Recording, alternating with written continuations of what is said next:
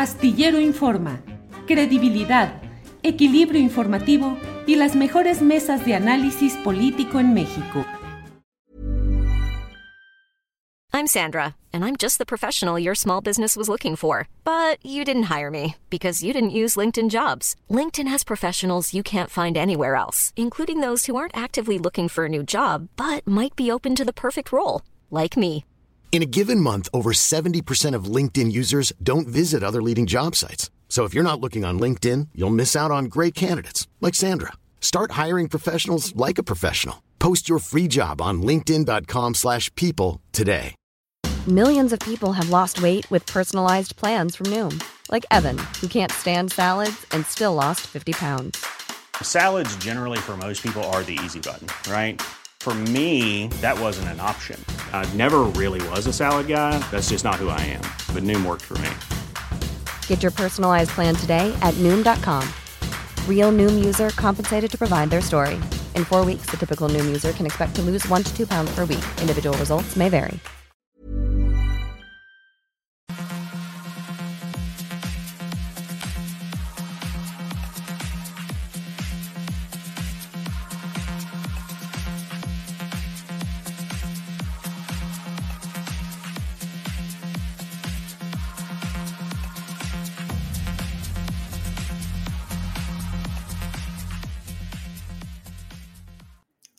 La una de la tarde, la una de la tarde en punto y ya estamos aquí en Astillero Informa. Muchas gracias por acompañarnos en este viernes 8 de abril de 2022 con mucha información interesante porque estos días vaya que están calientitos. Acompáñenos, por favor, en esta emisión en la cual le vamos a eh, analizar, a comentar, a compartir toda la información relevante. Hoy es un día en el cual el presidente de la República tuvo una conferencia mañanera de prensa que solo duró una hora con 43 segundos. No es la más eh, eh, rápida o la más eh, breve de su historia.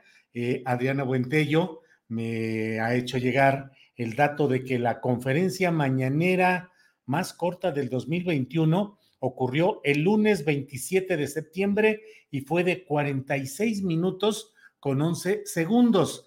Y me dice también Adriana Buentello que el lunes 11 de marzo de 2019 el presidente López Obrador tuvo sus primeros 100 días de mandato y debido al acto que habría de realizar eh, eh, y que haría un informe muy extenso en horas posteriores, la mañanera de ese día solo tuvo una duración de 12 minutos con 18 segundos. Pero la verdad es que en el contexto tan agitado que se vive hoy en nuestro país, pues ha sido de una rapidez extraordinaria esta mañanera que duró solo una hora con 43 segundos. ¿Por qué? Porque el presidente López Obrador tuvo que salir eh, hacia las Islas Marías, donde habría de donde pues va a ser una visita de supervisión y además va a ver cómo se inaugura el primer viaje de un barco eh, mexicano eh, fabricado por la Secretaría de Marina. Así es que hay, hay mucha información interesante y desde luego el tema central sigue siendo el tema de la reforma eléctrica, incluso por encima, creo yo, hoy en este momento, de la propia eh, revocación de mandato, que desde luego tiene eh, mucho interés y hay mucha polémica y discusión sobre este tema, pero la atención pública, creo yo, que puede eh, comenzar con todo este tema, que puede, la atención pública está centrada en el tema de la revocación de mandato. No tengo noticia de que haya salido ya el embajador Ken Salazar, el embajador de Estados Unidos, a quien yo suelo llamar el prefecto sombrerudo, y no solo por el sombrero, sino por las sombras que implican muchos de los intereses que le mueven.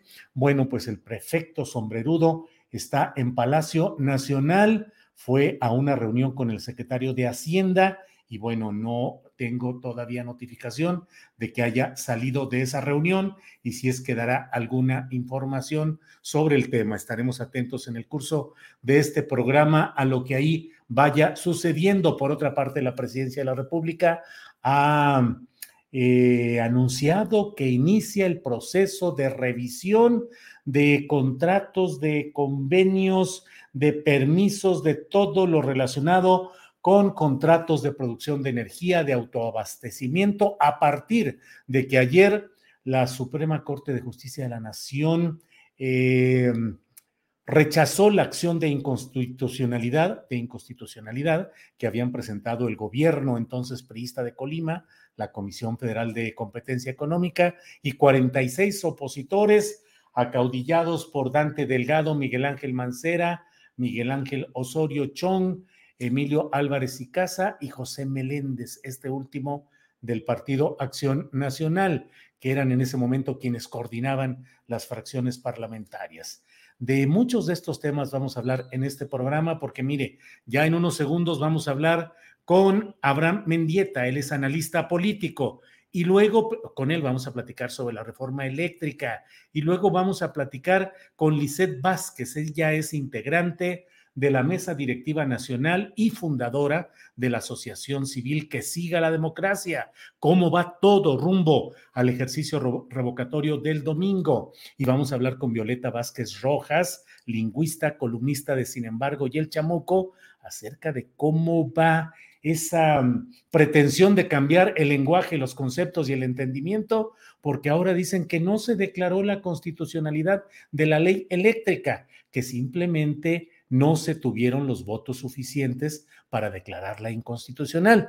Ficciones, facciones, y de ello hablaremos en términos no solo lingüistas, sino políticos con Violeta Vázquez Rojas. Pero vamos ya de inmediato con nuestro primer invitado, que es Abraham Mendieta, analista político, a quien saludo. Abraham, buenas tardes. Querido Julio, qué gusto platicar contigo esta tarde. Igualmente, Abraham, eh, pues eh, todo muy movido con dos hechos eh, trascendentes que son el ejercicio revocatorio de mandato presidencial de este domingo, pero contigo quiero hablar específicamente sobre el tema de la reforma eléctrica, lo aprobado ayer por la Corte y lo que habrá de someterse a votación la próxima semana en el Congreso de la Unión. ¿Avanza? ¿Estancado? ¿Cómo va todo este proceso, Abraham? Bueno, lo que ocurrió ayer en la Corte y yo creo que una gran parte espectro mediático, incluso los que no simpatizan con el presidente López Obrador, pues fue muy claro, fue un espaldarazo al proceso que viene con la reforma eléctrica, porque lo que están diciendo los ministros es que no es inconstitucional.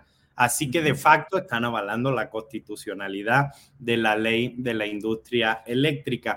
Pero eso no lo digo yo como simpatizante que soy del presidente, eso lo dice el propio Gustavo de Hoyos una de las cabezas empresariales del frente opositor, que planteaba que precisamente con esta resolución de la Corte se le dificulta muchísimo tener amparos exitosos al sector energético en contra de esta ley, ¿no? Eh, por supuesto, ya entramos, como siempre, querido Julio, en la batalla de las narrativas, ¿no? Yo creo que la oposición verdaderamente creía o tenía la esperanza de que esta ley se declarase inconstitucional y al principio las primeras horas salieron eh, muy enojados y muy decepcionados y luego intentaron salvar los muebles, ¿no? Y salieron diciendo que esto no implicaba la constitucionalidad de la ley, que simplemente no se habían tenido los votos para la inconstitucionalidad. Bueno, eso es lo importante en el momento en el que una ley no es inconstitucional, no hay motivo para ampararse contra ella, ¿no? Y lo bueno es que los ministros ya se posicionaron sobre esto. Hubo cuatro ministras y ministros que entendieron que el interés nacional está por encima del derecho a la competencia de las empresas extranjeras, ¿no? Porque en verdad lo que estaba en discusión en la Corte eh, querido Julio, lo que, lo que subyacía el debate era si ese derecho a la competencia que tienen las empresas extranjeras puede estar por encima del interés nacional, ¿no? Por fortuna hubo cuatro ministras y ministros que se resistieron a aceptar eso, que entienden que el interés nacional está por encima de un derecho legítimo como es el de la competencia y en esta nos hallamos. Yo creo que eso ayuda mucho a la negociación de la reforma eléctrica. ¿Por qué? Porque el 80% de lo importante de la reforma constitucional ya está en la ley de la industria eléctrica y ya está avalado incluso por la Corte, en su momento fue aprobado por el legislativo. Y sobre la reforma constitucional, ayer pasó algo pues muy interesante, ¿no? A las cuatro y media de la tarde más o menos, eh, hubo una rueda de prensa conjunta entre el Partido Morena, el Partido Verde y el Partido del Trabajo, donde eh, planteaban los términos en los que se iba a presentar el dictamen para el lunes, que se llevará a votación en la Cámara de Diputados a partir del martes.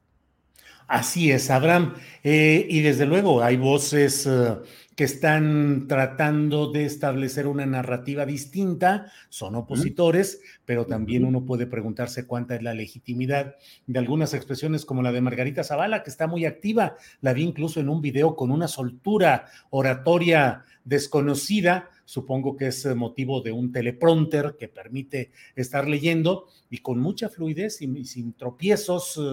Eh, Qué generoso. Prosódicos.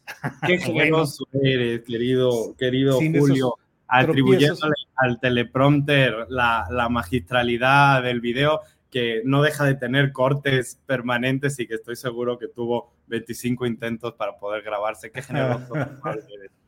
Pero, ¿qué opinas, pues, de la postura de algunos personajes como la señora Zavala, cuyo esposo pues tiene el conflicto de interés de su pertenencia al consejo de administración de una de las beneficiarias de las grandes tranzas que se han hecho en esta materia y como eso otros personajes beneficiarios del pasado que hoy se vuelven presuntos justicieros del presente, Abraham. Tú lo has dicho, Julio, es público, notorio, conocido y demostrado que en la casa de la señora Margarita Zavala entraron 8 millones de pesos de Iberdrola a través de la filial Avangrid, que fue quien contrató como consejero a su esposo Felipe Calderón.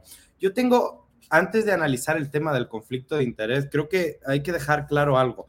Cuando hablamos de consejero, de una empresa energética, ¿de qué estamos hablando exactamente? ¿No? ¿Acaso es Felipe Calderón una eminencia académica sobre temas energéticos? No. ¿Qué puede ofrecer Felipe Calderón a una empresa transnacional como Iberdrola? Información privilegiada.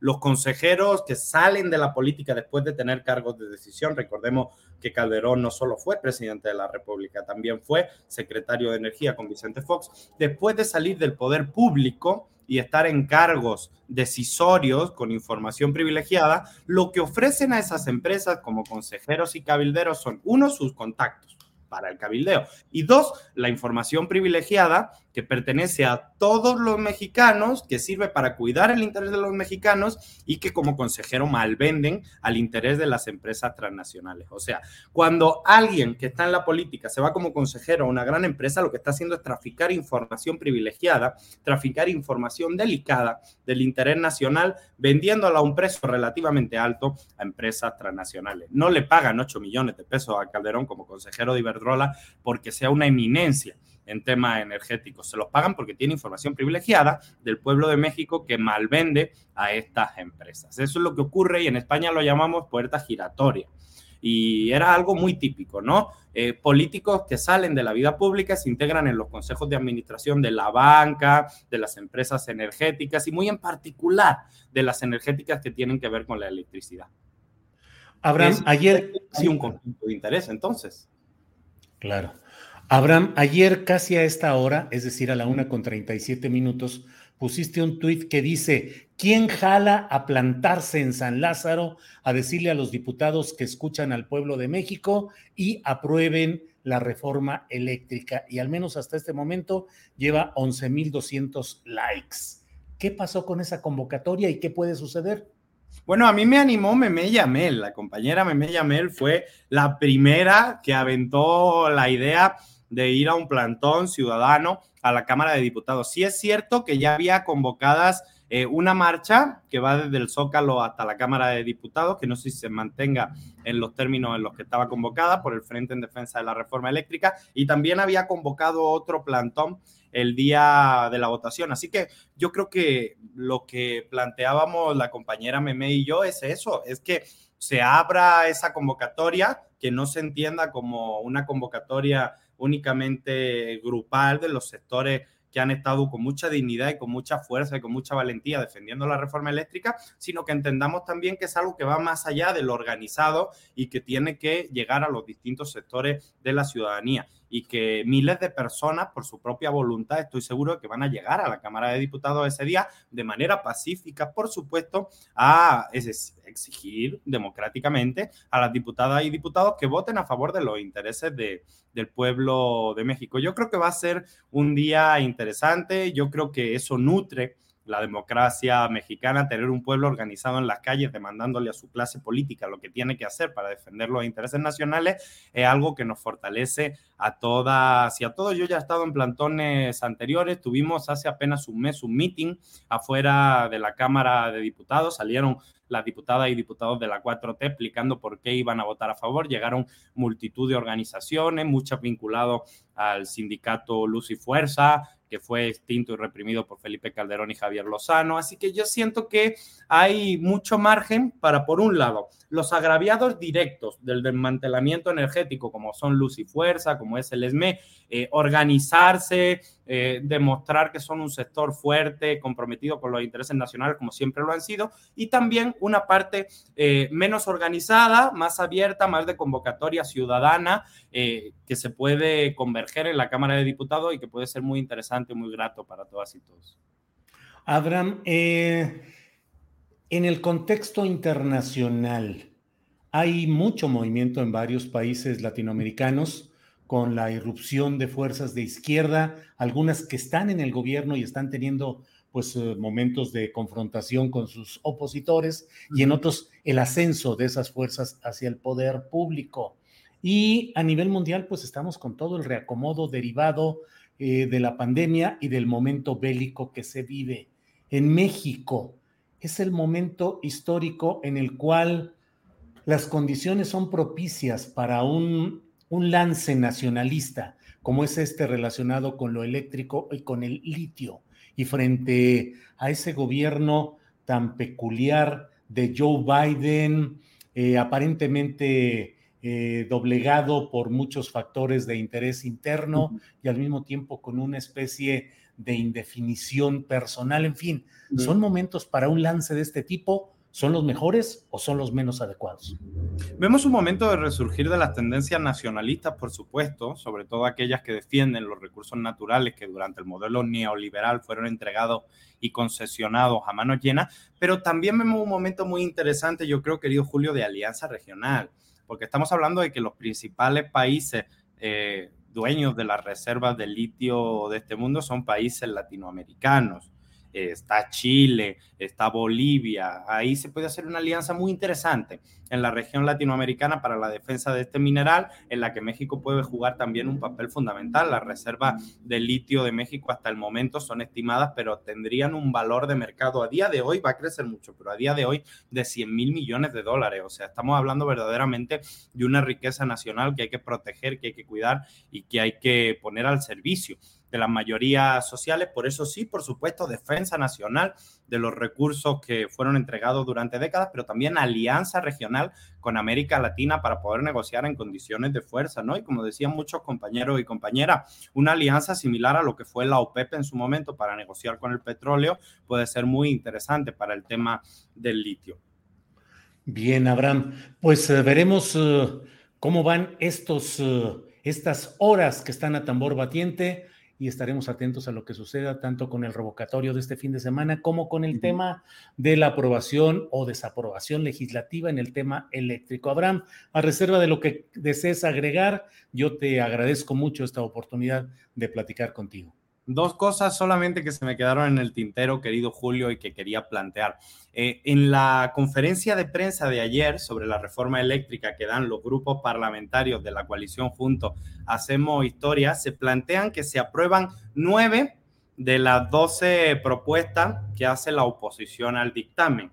Curiosamente, la mayoría de las propuestas que hace la oposición son simplemente puntualizaciones que deberían ir en una ley secundaria pero que la oposición quiere que tenga carácter constitucional, pero que van de acuerdo con el dictamen en general o con la propuesta en general de la reforma eléctrica, por eso se aprueban, son de, del PRI, del PAN y del PRD indistintamente. Simplemente es eso, son parámetros que podrían ir en leyes secundarias que ellos quieren subir a rango constitucional, así que pues ya no tienen ningún pretexto para votar en contra de la reforma eléctrica, porque si no estarían votando incluso en contra de su propia propuesta. Y por otro lado, si no sale la reforma eléctrica, eh, a pesar de que ya salió la ley de la industria eléctrica que ayuda mucho y a pesar de que se puede proteger el litio con la ley de minería, es importante eh, poner los cortafuegos suficientes para que no avancemos a un modelo como el español. Porque lo que ocurre en el modelo español eléctrico es un modelo de expolio de renta. Estamos hablando de trabajadores que cobran eh, mil euros al mes que pagan por su vivienda 500 euros al mes y que le llega una factura de la luz de 500 euros al mes. O sea, estamos hablando de un expolio total de renta por parte de la clase trabajadora que va a financiar a Iberdrola y compañía y que hace la vida imposible a las familias. Ese es el modelo que se está evitando con la reforma eléctrica. Bien, Abraham, pues eh, te agradezco mucho esta oportunidad y ya platicaremos la semana que entra o en estos días a ver cómo sigue toda esta evolución. Gracias, Abraham. Gracias, querido Julio. Un abrazo fuerte. Igual, hasta luego. Gracias, Abraham Mendieta. Bueno, pues eh, eh, vamos adelante con más información que tenemos aquí pendiente en este día. Y como le digo, pues hay temas y cosas muy interesantes. Mire, primero que nada, déjeme pasarle esta información. El presidente López Obrador festejó la decisión de la Suprema Corte de Justicia sobre la ley eléctrica. Dijo que fue una decisión histórica, patriota. Escuchemos lo que sobre esto ha dicho el presidente López Obrador.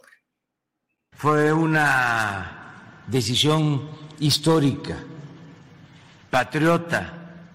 Entonces avanzamos mucho, mucho. Soy muy contento. Además, fue una muy buena decisión que demuestra que hay un auténtico Estado de Derecho, porque no fueron todos los ministros. Ahora viene la reforma constitucional, pero ya, la verdad, con lo que se logró ayer, eh, se nos alivianó la carga. Ya con lo de ayer podemos sacar adelante a la Comisión Federal de Electricidad, rescatar esta empresa pública y mantener, mantener el compromiso de no aumentar el precio de la luz. Pero ayer se resistieron fuertes presiones en el Poder Judicial. Estuvieron los ministros sometidos a fuertes presiones. ¿De quiénes, De intereses creados, de los que no querían. ¿Empresas, políticos, presidente? Eh, de todo tipo, de todos lados. ¿Gobiernos extranjeros también, presidente? Sí. También en esta misma conferencia mañanera de prensa, el presidente López Obrador dijo que si no pasa la reforma eléctrica, va a buscar cambiar la ley minera para proteger el litio. Escuchemos la manera como lo dijo el presidente López Obrador. en el caso de que eh, impidan la reforma constitucional, que puedan más los legisladores que representan los intereses creados.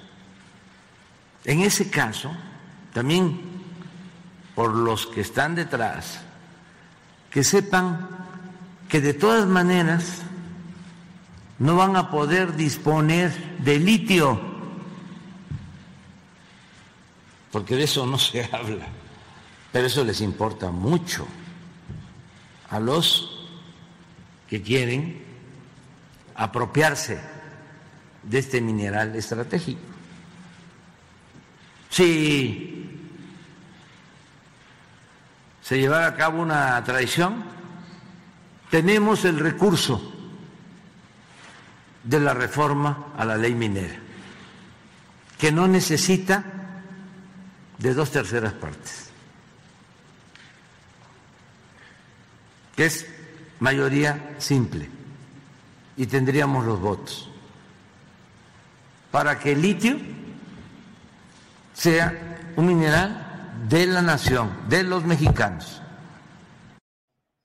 Bueno, ya sabe usted que el prefecto que a título de embajador de Estados Unidos en México, Ken Salazar, ya sabe que él ha estado muy metido eh, anunciando cascadas de amparos, preocupaciones, impugnaciones en caso de que México decida eh, impulsar una reforma eléctrica. Bueno, el presidente respondió y dijo que si hay acciones de tipo jurídico de Estados Unidos, el gobierno mexicano va a hacer lo propio.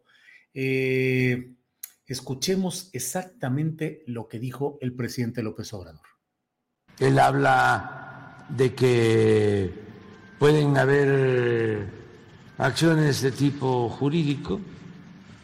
Nosotros pues también haríamos lo propio, porque somos un país independiente, libre.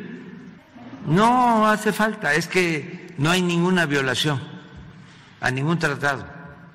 Nosotros sí vamos a ser respetuosos. Yo no voy a ir este, a decirle al presidente Biden que por qué no cumple su compromiso de regularizar a los paisanos migrantes. Eso no lo voy a hacer. Sí, él ya lo propuso y no lo ha cumplido, pero no voy a estar yo acudiendo a organismos internacionales, a paneles internacionales y vamos a seguir siendo respetuosos. Y llevamos muy buena relación con Ken Salazar y entiendo, es que este hay presiones de ellos mismos, con todo respeto, en Estados Unidos existe la costumbre de que los diputados, los senadores, los políticos reciben dinero de las corporaciones empresariales. Bueno, pues el embajador de Estados Unidos en México, Ken Salazar, estuvo una hora con el secretario de Hacienda mexicano, Rogelio Ramírez de la O, y durante esa plática, pues no se, no se ha dado a conocer exactamente los términos de lo que se platicó, pero eh, con reporteros atentos a lo que sucede en la sede del Poder Ejecutivo Federal de México, eh, Ken Salazar dijo, solamente les quiero decir que la unión entre Estados Unidos y México es para siempre, porque estamos integrados en nuestra economía, en los pueblos de Estados Unidos y México. Entonces, vamos en muy buen camino. Digamos que esas son las palabras específicas que ha dado hoy Ken Salazar. Desde luego, pues es una declaración fundada en ese hecho de la geopolítica. Desde luego, pues nuestra vecindad nos hace a que estemos uh, permanentemente atados en circunstancias que no siempre permiten a la nación menos desarrollada, como en este caso es México, el poder actuar con la libertad y la soberanía que desearía. Eh, en la semana pasada con el doctor Lorenzo Meyer platicábamos acerca de este tema y él nos explicaba, eh, me atrevo a tratar de darle seguimiento o parafrasear eh, sus palabras, sus comentarios, pero él decía, pues es imposible, o sea, no se puede realmente buscar una soberanía cuando hay esa diferencia, esa asimetría entre una nación como Estados Unidos y una nación como México. Sin embargo, nos decía el doctor Meyer, le toca a México estar luchando permanentemente por encontrar las mejores circunstancias para el desarrollo de sus propuestas, de sus planes, en un trabajo constante en el cual vale mucho el que haya pues propuestas como esta por la cual sigue peleando el presidente de México, que es eh, esta ley de la industria eléctrica que ya quedó ayer eh, validada. Ya platicaremos de los términos con Violeta Vázquez Rojas un poco más adelante, pero eh, con todo este proyecto que incluye la ley de la industria eléctrica aprobada en marzo de 2021 y ahora con este proyecto de reforma que la semana entrante va a ser discutido en San Lázaro, pasará luego a las instancias correspondientes legislativas, pero se supone que la semana entrante, a más tardar el jueves santo, debe estar terminado este proceso.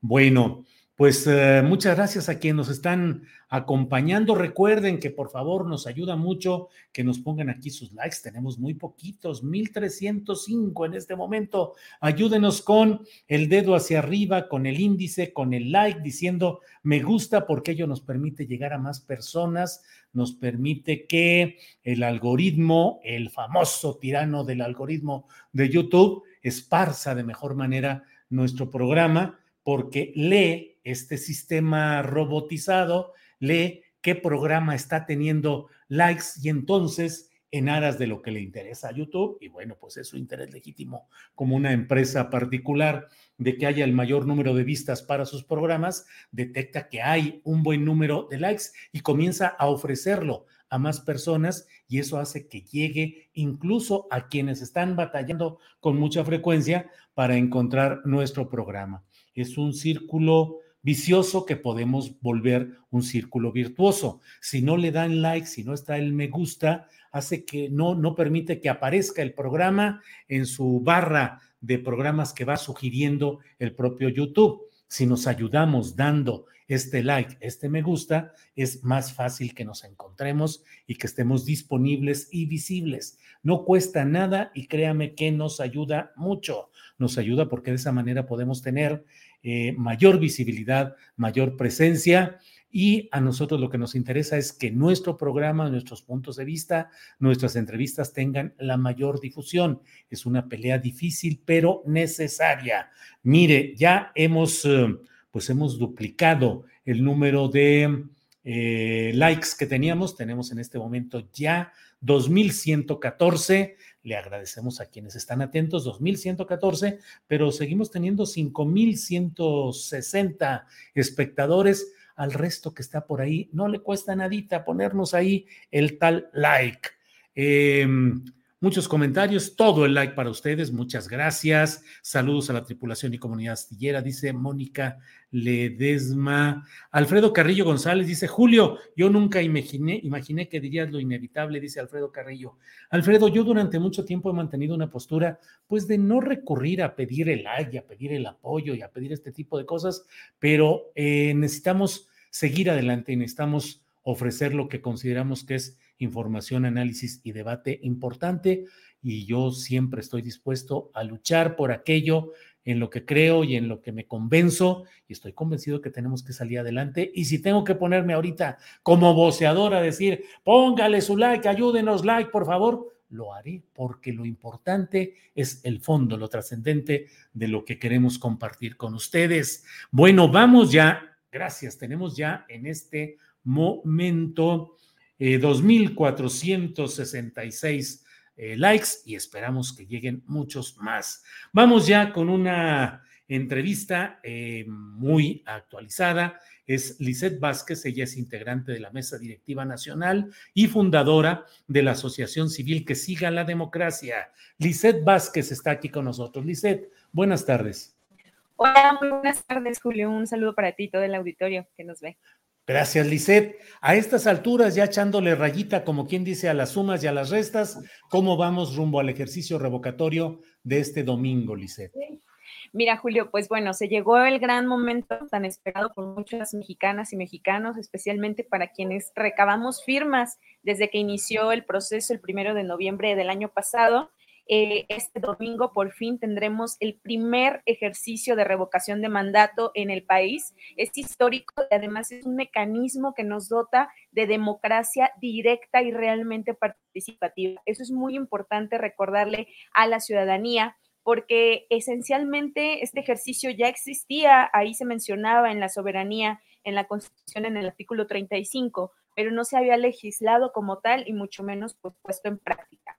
¿Qué esperamos? Pues desde luego, desde que siga la democracia, en la cual yo soy parte de esta asociación civil, que a nivel nacional nos hemos unido, ciudadanas y ciudadanos libres, a poder eh, llevar a cabo e impulsar este ejercicio de revocación de mandato, desde luego que esperamos la mayor participación posible. Es lo más importante, que la ciudadanía salga a emitir su opinión aún y con todas las eh, los obstáculos que línea ha puesto, por ejemplo, que solo se va a instalar una tercera parte de las casillas, es decir, el mismo número que la consulta de juicio expresidentes, pues aún con todos esos esas barreras vamos a hacer un gran esfuerzo por salir a votar y desde luego que esto comienza desde nuestras familias, nuestro primer círculo, pero además esta asociación civil, distintas organizaciones civiles, hemos estado haciendo un esfuerzo por hacer más difusión, pues, de la que el INE eh, originalmente ya realizó. Entonces, pues esperamos que salga la, gran mayoría de los ciudadanas y ciudadanos, porque para, recordemos que para que este eh, ejercicio sea vinculatorio se necesita al menos el 40% de los ciudadanos en lista nominal, pues salgan a emitir una opinión este domingo. Lisset, ¿se tiene una estimación de cuántos ciudadanos calculan ustedes que puedan ir este domingo a emitir su voto? Sí, mira, Julio, nosotros desde luego que confiamos en que la ciudadanía ahora está informada y que van a salir al menos ese 40%, es decir, al menos 37 millones de mexicanas y mexicanos. Desde luego que las condiciones son muy adversas, eso sí, no hay que perderlo de vista. Nosotros vamos a seguir este, pensando y vamos a seguir eh, haciendo pues eh, lo necesario para que pueda salir la gente, para que se, se sepa que este movimiento, porque recordemos que aunque estamos en veda electoral ya oficialmente y de acuerdo a la ley, pues bueno, nosotros mismos con nuestros familiares, con nuestras redes, podemos seguir este, recordándole a la gente que este domingo es la consulta. Eh, como te decía, desgraciadamente hay eh, pues estas barreras, sobre todo en las casillas para votar, que inclusive en las zonas urbanas eh, es un problema. El otro día estimábamos una casilla en el estado de Jalisco, en la ciudad de Guadalajara específicamente, y había los casos en donde para trasladarte caminando a la casilla en donde te va a tocar votar, pues son tres horas, ¿no? Entonces, esperemos que todas estas condiciones adversas pues no limiten la participación, que la ciudadanía entienda que es un momento histórico y que vamos a sentar las bases para futuros exenios. Lisette, ante en sí el hecho de salir a votar, eh, pues eh, suele eh, implicar ciertos eh, eh, requerimientos o sacrificios de los eventuales votantes. Ahora con más problemas puede ser más difícil. ¿Habrá alguna forma en la que ustedes estén pensando ayudar a esos futuros votantes a acercarse, a movilizarse? Es decir, ¿están planeando alguna estrategia de apoyo a la ciudadanía? No, la verdad es que no, Julio, digo, y menos nosotros como organización civil, eh, no lo realizaremos eh, simplemente, pues bueno, el esfuerzo que ya hicimos durante estos casi cuatro meses, eh, sabemos que va a rendir frutos. En nuestras redes sociales difundimos muchísima información tratando de llegar también a, a todos los rincones del país, pero aprovechando tu espacio justamente a recordarle a la gente la importancia de salir, es que podamos entender pues que aquí es donde se manifiesta verdaderamente esa primicia que el presidente en algunos momentos o varios momentos ha mencionado, que el pueblo pone y el pueblo quita. Desde luego que esto es un ejercicio soberano de democracia y que entendamos pues que a partir de este domingo marcaremos un hito en la historia para los futuros gobernantes. Ahora sí que también esto es el alto pues a los abusos de poder, pero además recordarle a la gente que siempre nos habían enseñado que la democracia es salir a votar cada 6 de junio y desgraciadamente no nos habían enseñado otros mecanismos de votación y que la democracia está en distintos lugares y niveles. Esto es un ejercicio en donde la democracia se vuelve a ser presente, pero ahora tendremos la oportunidad de quitar el mandato, si así lo queremos, o de que el mandato siga del presidente, que además fue una promesa también del, del actual presidente, pero quiero hacer un paréntesis, si me permites, que esto no nació nada más de Andrés Manuel López Obrador, sino que esa oposición que ahora está en contra, incluso haciendo una campaña muy grande a nivel nacional para que la gente no salga a, participar y a opinar, lo cual es verdaderamente lamentable y vergonzoso. Eh, la realidad es que eh, la oposición también lo propuso. Eh, Ricardo Anaya en su campaña también propuso ocasión de mandato llevarlo a cabo a tres años de su sexenio. Entonces, es importante que la gente entienda que la revocación de mandato está, existe en diferentes países y también de Latinoamérica y que es nuestra oportunidad de hacer valer también nuestra voz para quitar. Bien, Lisette, pues eh, veremos qué sucede este domingo. Que siga la democracia. ¿Qué sigue el lunes? Mira, esta asociación civil conformada por muchísimos ciudadanos alrededor del país, somos casi 30 mil personas ya iniciamos primero 500, 500 que desde antes de este ejercicio ya estábamos, eso quiero recalcarlo. Incluso participamos eh, también fuertemente con el juicio expresidente, solo que oficialmente no fuimos una promovente. Después ya nos constituimos oficialmente como la organización civil que ahora somos y la verdad es que hemos tenido afortunadamente una gran aceptación. Así que la asociación va a continuar con su mismo objeto social, promover la participación ciudadana, los mecanismos de democracia directa, eh, promover también la opinión pública. Todo esto lo vamos a seguir ejerciendo a partir del lunes y para lo que se venga. Así que seguramente también, como lo ha comentado nuestra presidenta Gabriela Jiménez, eh, vamos a hacer un gran esfuerzo porque esto también llega a nivel estatal. Es el próximo paso para la democracia directa en México. Lisette, pues muchas gracias por esta oportunidad de asomarnos a cómo van las cosas rumbo a este domingo y ya veremos a partir del lunes cómo sigue todo. Muchas gracias, Lisette. Gracias a ti, Julio. Un saludo y nos vemos el domingo en las urnas. Gracias, muy amable. Hasta luego, Lisette. Buenas tardes. Bien, ha sido Lisette Vázquez, integrante de la Mesa Directiva Nacional y fundadora de la Asociación Civil Que Siga la Democracia.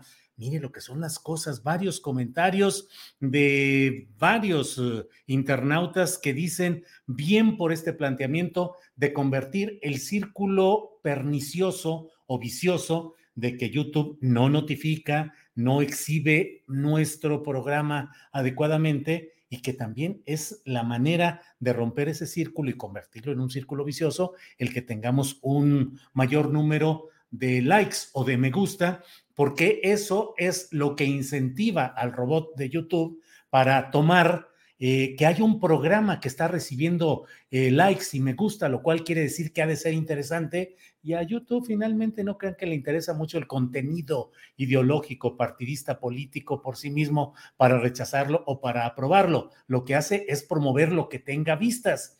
Si nuestro programa no tiene el suficiente número de vistas, pues no lo exhibe y no lo promueve. Caso contrario es cuando tenemos estos likes. Tenemos en este momento 3.155 likes, pero estoy seguro de que nos pueden ayudar poniendo ese dedito hacia arriba y haciendo que tengamos una mayor visibilidad. Eh, no cuesta ver los programas, no cuesta ver Astillero Informa, pero sí nos ayuda mucho el que nos uh, ayuden a tener una mayor difusión y una mayor visibilidad con este sistema sencillo del like. Así es que ayúdenos con ello, suscribiéndose a, nuestros, a nuestras plataformas, contribuyendo económicamente quienes eh, así lo deseen. Bueno, vamos adelante, vamos a seguir con nuestro, con, con nuestro programa y ya estamos con Violeta Vázquez Rojas. Ella es lingüista y columnista de Sin embargo y El Chamuco. Violeta, buenas tardes. Hola, buenas tardes, Julio. ¿Cómo están tú y tu audiencia? Qué gusto Bien.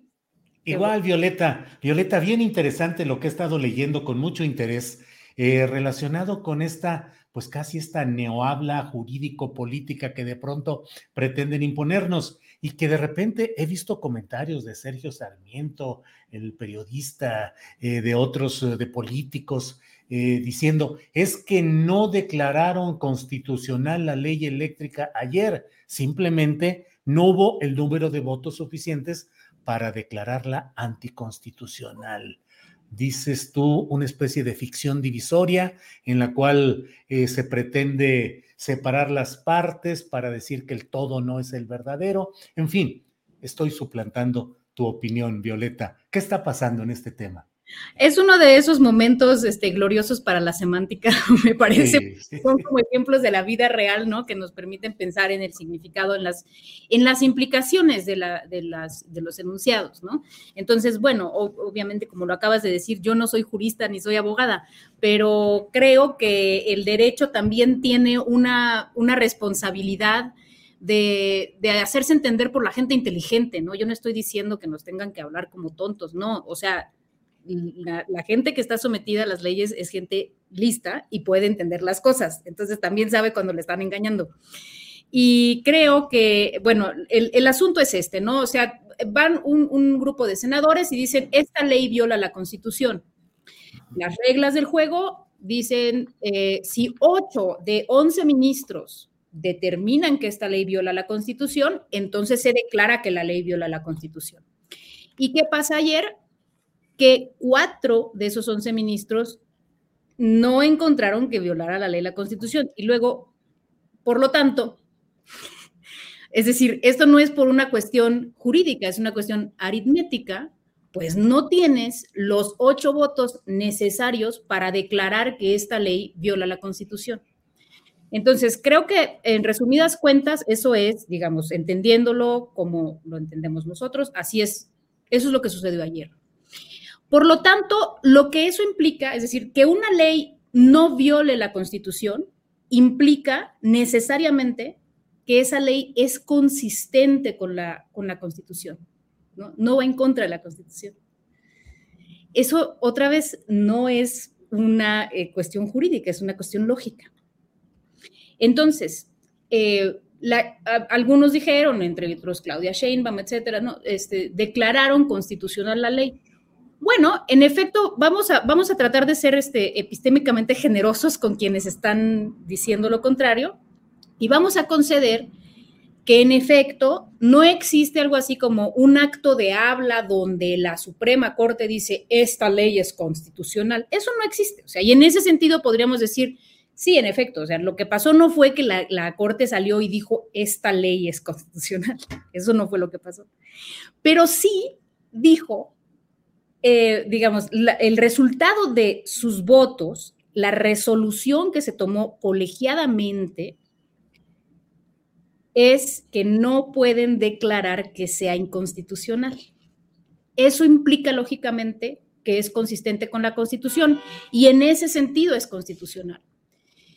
Entonces, por ponerte un ejemplo, porque probablemente ya los mareé, eh, si, yo te, no, si yo te digo que, mi hermana eh, no es casada, mi hermana no es casada, tú puedes ir y, citarme y decir, Violeta dice que su hermana es soltera.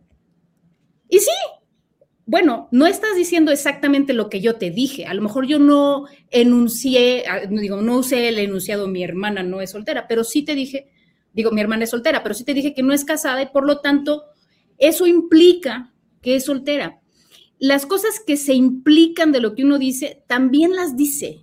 Eso es, es algo que no tiene que, no este, no tenemos que saber leyes para, para eso, tenemos que saber cómo funciona el lenguaje y todos lo sabemos porque todos hablamos una lengua natural. ¿Y qué está pasando en estos momentos, Violeta, en la que hay tanto, pues tanto enredo entre lo que se dice concretamente y sin embargo es interpretado de otra manera, lo que se dice a medias para que se interprete de una o de otra y acomodarlo a la necesidad política. Estamos viviendo en una torre de Babel internautica, Violeta. El otro día le decía esto a una, a una colega eh, y, creo, creo que ese es el término. O sea, estamos en una crisis de interpretación, ¿no? pareciera que ya no estamos, o, que a conveniencia ideológica, estamos doblando las reglas de la interpretación común y corriente. Y estamos aplicándole al discurso público estándares de interpretación y de distorsión de la interpretación, etcétera, ¿no? Que a, a los que no sometemos la conversación cotidiana. En, lo hacemos mucho con el discurso público, con todo lo que la gente diga en redes, con lo que, con lo que, se, con lo que se diga pues en el espacio donde todos podemos leer o escuchar, ¿no? Pero eso no lo hacemos en la conversación privada. Entonces no es como que no nos volvimos tontos y ya no, ya no sabemos interpretar los enunciados. Sí sabemos y lo hacemos bien, pero creo que hay, eh, digamos, eh, por conveniencias ideológicas, insisto, hay quienes están dispuestos a doblar las mismísimas leyes de la lógica clásica, ¿no? Que como dice, este, hoy me decía Mercurio Cadena, pues siguen siendo el sustrato metodológico del derecho y de todo lo que hay. O sea, no puede haber normas o, leyes que vayan en contra de la lógica. Sería, pues sería absurdo. Violeta, pero esta, estos problemas y estos tropezones en la interpretación de la conversación cotidiana en las redes que son hoy, pues me parece a mí que el instrumento de construcción de las percepciones sociales. Em, parece que llegó para quedarse, Violeta, que eh, forma parte de un fenómeno mundial, que cada vez se fortalece más ese posicionamiento de una menor interpretación rigurosa de las cosas y que el mundo de los datos digitales y el futuro de la inteligencia artificial puede llevarnos a una confusión eh, colosal. Pregunto. Sí, eh, bueno, no, no sé si la inteligencia artificial se pueda doblar de esta manera, pero ciertamente la inteligencia no artificial, la inteligencia natural, sí se puede prestar a estas cosas. Y yo no sé, eh, Julio, si esta crisis es una crisis ya este, definitiva. Creo que no. Yo creo que el sentido común, ¿no? o sea, lo que compartimos, esa capacidad cognitiva que compartimos todos los humanos, va teniendo sus vaivenes, ¿no? O sea, tiene una parte que es muy, muy rígida, como, o sea, la lógica es la misma desde Aristóteles hasta ahora, no porque Aristóteles sea muy influyente, sino porque nuestra manera de razonar como especie es la misma.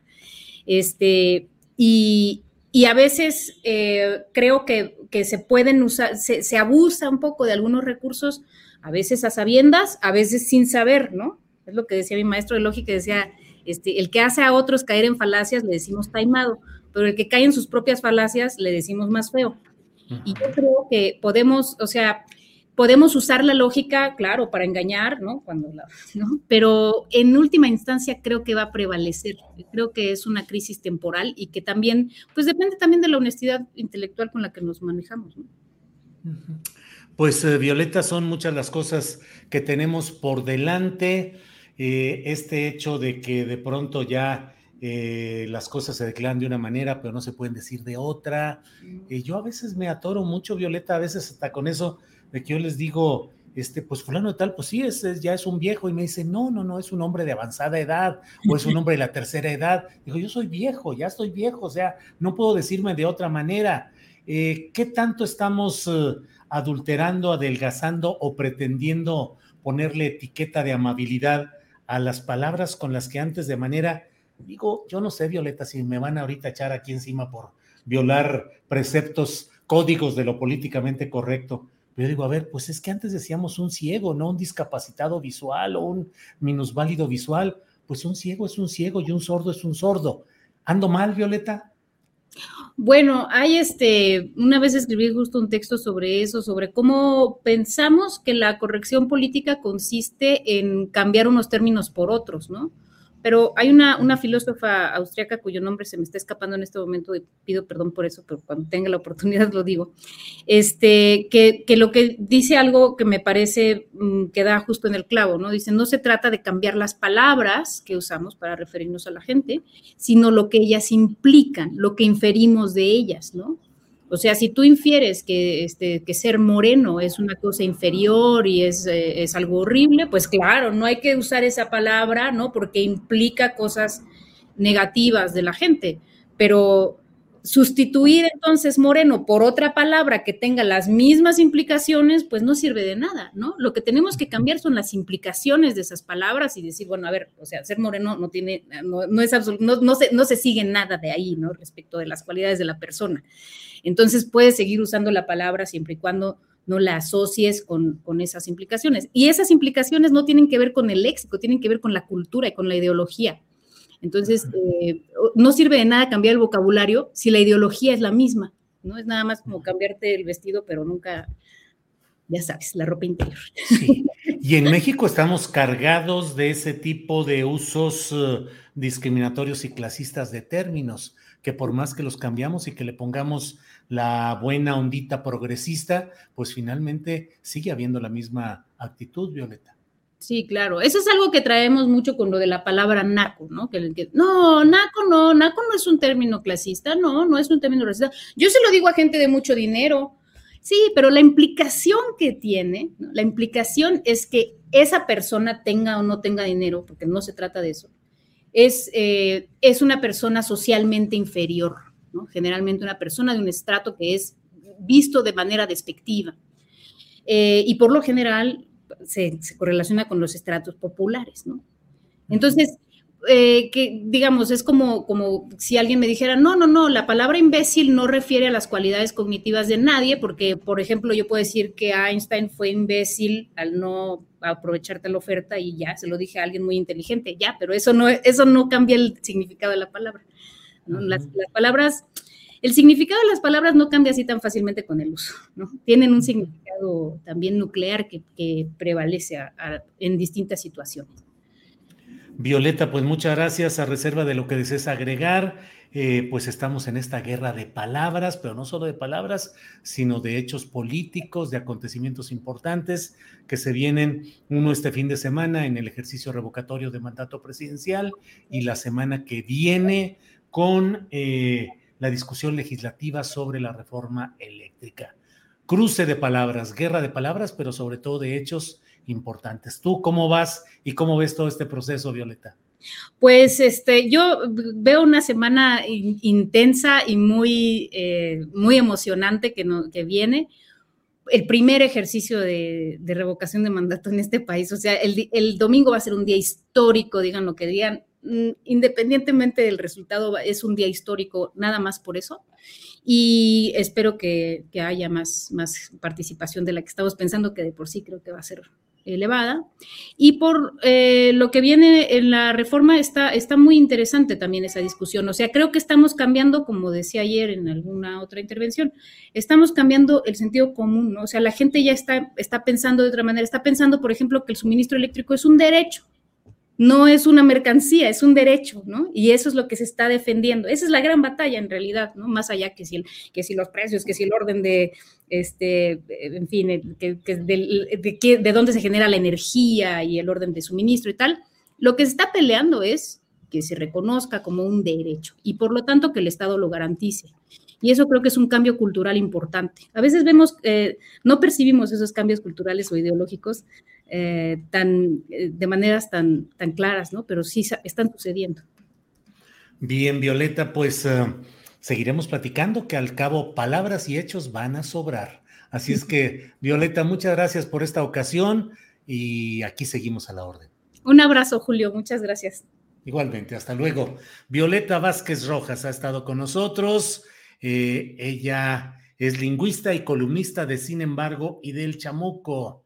Hemos hablado sobre el uso del lenguaje y sobre temas relacionados políticos, sociales de toda índole. Vamos ya a nuestros cinco minutos de inclusión, cinco minutos de participación de nuestro columnista, de nuestro participante estrella, Daniel Robles Aro. Adelante, Daniel. Buenas tardes Julio, Adriana, Ángeles y a toda la tripulación astillero. Como podrán notar estoy estrenando voz.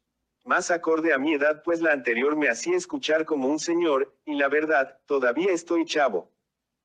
Hoy les voy a platicar sobre las herramientas que utilizo para comunicarme, esperando aportar mi granito de arena a la difusión de estos temas y espero le puedan servir a alguien más especialmente a los papás de niños que necesiten una forma alternativa de lenguaje. Número 1. Mis ojos. Cuando yo era bebé no podía sostener la cabeza, ni sentarme, ni llevarme las manos a la boca. Movía mi cuerpo sin coordinación, pero seguía con la mirada todo lo que quería o me llamaba la atención. Mi mamá trató de enseñarme a hablar, por supuesto, pero mi cuerpo no respondía. Entonces se le prendió el foco y me puso a prueba. Puso un juguete frente a mí y me repitió sí, muchas veces, mirando hacia arriba hasta que yo repetí el movimiento y aprendí. Así que mi primera palabra entre comillas, fue sí. Después, me mostraba cosas que no me interesaban y me enseñó a decir no, mirando hacia abajo. Esto fue antes de los dos años. Más adelante, se paraba frente a mí con las manos extendidas hacia los lados, y me daba dos opciones. Por ejemplo, me preguntaba qué quería desayunar. Huevito, mano derecha, hotcakes, mano izquierda. O dos camisetas de colores diferentes. Y yo elegía con la mirada. A los tres años ya tenía las bases para comunicarme. Sí, pa arriba. No, pa abajo. Izquierda y derecha. Luego ponía cuatro opciones en una hoja de papel dividida en cuatro. Y yo señalaba con la mirada y así se dieron cuenta que yo aprendía cosas. Colores, imágenes, números, etc. Más adelante, tuve mi primer tablero de comunicación. Un tablero de comunicación alternativa y aumentativa. Es como un catálogo de dibujos o símbolos llamados pictogramas. Y cada uno representa una palabra o un concepto. Originalmente fueron pensados para apoyo de niños con espectro autista o síndrome Down, para que ellos señalaran con sus manos, el pictograma que expresaba lo que no podían decir con un lenguaje oral. Por ejemplo, baño, dolor, Estoy triste. Estoy contento. Tengo hambre. Yo señalo con la mirada. Aún tengo mi libro comunicador. Miren. Cada área contiene diferentes conceptos. También uso una app y les voy a mostrar lo que contiene. Área social. Personas. Verbos. Sustantivos. Sentimientos. Lugares. Varios. Miscelánea. Enfermedades. Colores. Alfabeto. Sílabas. Cada área o carpeta contiene símbolos y subcarpetas. Por ejemplo, área social. Preguntas. ¿Qué? ¿Por qué? ¿Dónde? ¿Quién? ¿A qué hora? ¿Cuándo? Adivina qué. ¿Qué onda? ¿Dónde vives? ¿Cuál es tu mail? ¿Cómo? ¿Cuál? ¿Qué puedo hacer? ¿A qué temperatura estamos? ¿Cuánto cuesta? Pronombres. Redes e internet. Adjetivos. Yo no sé. Hazme un paro. ¿Cómo te llamas? Hola. Adiós. Gracias. No entiendo. No manches. Personas. Familia. Profesiones. Hombre. Mujer. Dios. Mamá. Papá. Etcétera. Por ejemplo, en la subcarpeta Profesiones tengo una carpeta con periodistas. Y por supuesto, están Julio, Adriana y Ángeles. En verbos, tengo acciones físicas y mentales, por ejemplo, pienso que. Recordar, prometer, imaginar, soñar. Tengo una idea. En otro apartado que se llama estudio, tengo un símbolo favorito y que es una expresión que utilizo mucho. Estoy full de chamba. En sustantivos tengo campos semánticos, por ejemplo, comida y bebida. Partes del cuerpo, tanto externas como internas. Ropa, artículos básicos. Medicamentos. En sentimientos y sensaciones tengo. Me siento enfermo sucio, raro, cansado, incómodo, triste, feliz, enamorado, nostálgico, genial. En miscelánea tengo días de la semana, meses, números, alfabeto, conceptos, ayer, hoy, mañana. En varios, tengo una sección de política, fútbol y hasta una carpeta con groserías que no voy a mostrar por respeto pero se las dejo a su imaginación. Y así, le voy agregando símbolos y carpetas según se me va ocurriendo. Por cierto, guardo una carpeta que hice cuando conocí a Julio y le quería hacer algunas preguntas. Recuerdo muy bien ese día que aprendí mis primeras lecciones de periodismo. Gracias Julio. Entonces, la cosa va así, voy señalando, dictando, y se guarda en una línea que luego se reproduce con una voz sintetizada. Por ejemplo, hola, Julio. Adriana, Ángeles. O también, hoy estoy full de chamba. O, hazme un paro. Tómame la presión. Me siento raro. Tengo escalofríos. Como pueden ver hay un mundo de posibilidades que puedo expresar con mi comunicador. Ojalá a muchos niños con discapacidad se les brinde la oportunidad de expresarse desde pequeños. Muchas gracias por su atención. La próxima semana les quiero platicar algo super padre que descubrí pero por hoy me despido porque creo que ya me pasé de tiempo. Sobre mi discapacidad, comúnmente se conoce como parálisis cerebral. A grandes rasgos, no hablo, no camino, solamente controlo mis ojos, que son como los limones que me dio la vida. Con ellos, una pizca de tecnología y mucho coco, haré de mi vida una gran limonada para compartir. Bienvenido a mi universo. Te comparto mis redes. Twitter, Daniel Robles Mex. Facebook, Daniel Robles Aro. YouTube, Daniel Robles Aro. Bueno, pues ahí está el gran Daniel Robles Aro. Dani, mucho gusto en haberte conocido, mucho gusto en tener comunicación contigo. Gracias por estas eh, eh, cápsulas, por estas eh, intervenciones que nos ayudan a seguir adelante y a seguir luchando todos, cada quien, en las circunstancias que estemos, seguir luchando y haciendo limonada para compartir, mi querido Dani. Bueno, pues son las dos de la tarde con dos minutos en este viernes 8 de abril. ¿Y qué cree usted que es la hora exacta para llegar a la fabulosa hora de la mesa del más allá? Bienvenidos, bienvenidas. Fernando Rivera Calderón, buenas tardes. Hola, hola, terrícolas, amigos, ¿cómo están? Me da mucho gusto saludarlos este, y brindar por, por compartir esta tarde con ustedes. Igualmente, Fernando. Horacio Franco, buenas tardes. Hola, terrícolas y perrícolas también con P. Hay que saludar a todos. Sí, que no excluya a Perucho y compañía. Así es. Ana Francis Moore, buenas tardes. No se oye Ana Francis. es al auténtico más allá con Ana Francis Moore peleando con la tecnología. Él ahí, tampoco te, sí te escuchamos, ¿Sí? pero te vamos a decir que no te escuchamos. No, no Que sé. no se oye. Para decir cómo están mazacaenses desde el más allá a los del más acá, se les deja, se les deja caer el saludo. Se les deja caer el saludo. Lo que Órale. viene siendo el saludo. Lo que viene siendo el saludo. Horacio Franco, ¿cómo estás? ¿Cómo te trata este fin de semana? ¿Cómo va todo? Viste, qué movido está todo, caray. O sea, des- yo ¿Te- te fíjate cada semana así? digo, esta es la peor semana, esta es la más movida, y la siguiente está peor, y la siguiente está más, y la siguiente está más, y hoy por hoy estamos con la revocación de mandato a dos días, que es algo que obviamente vamos a hacer todo, o debemos hacer todos, es una cuestión constitucional que está como derecho y como obligación ciudadana.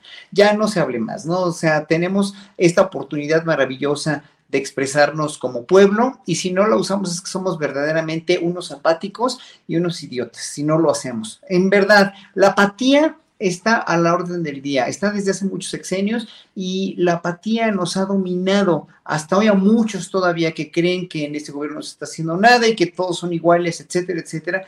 Pero yo creo que hoy por hoy ya lo podemos nosotros ir a, este, a, manifestar en las urnas. Sí se queda o no se queda. O sea, ahí tenemos ese derecho y es verdaderamente inalienable. Tenemos que cumplir con eso. Y bueno, por otro lado, lo de la reforma eléctrica, todo lo de ayer, todo lo que nos, nos dejaron ver la Suprema Corte, que, que nos dejaron ver ahí la naturaleza humana y las conveniencias y todo, porque pues sí, no fue un triunfo así de, de unanimidad, ¿verdad? Como eran antes los triunfos de los, este, de, de, de, de los presidentes anteriores, no era todo. Y, ahí nos, fíjense, que nos dieron ahí como que dos cosas, ¿no? A, a ver, que, que eh, el, el, pueblo está muy solo, en realidad, y todo, todo, todo el pueblo y todo el país como interés nacional está muy solo y que el presidente no es omnipotente, ¿no? Y tiene, o sea, es un presidente bastante débil en la cuestión institucional, con la comunicación con la Suprema Corte, pero finalmente no doblegó, él no doblegó a nadie, él no trató de doblegar a nadie,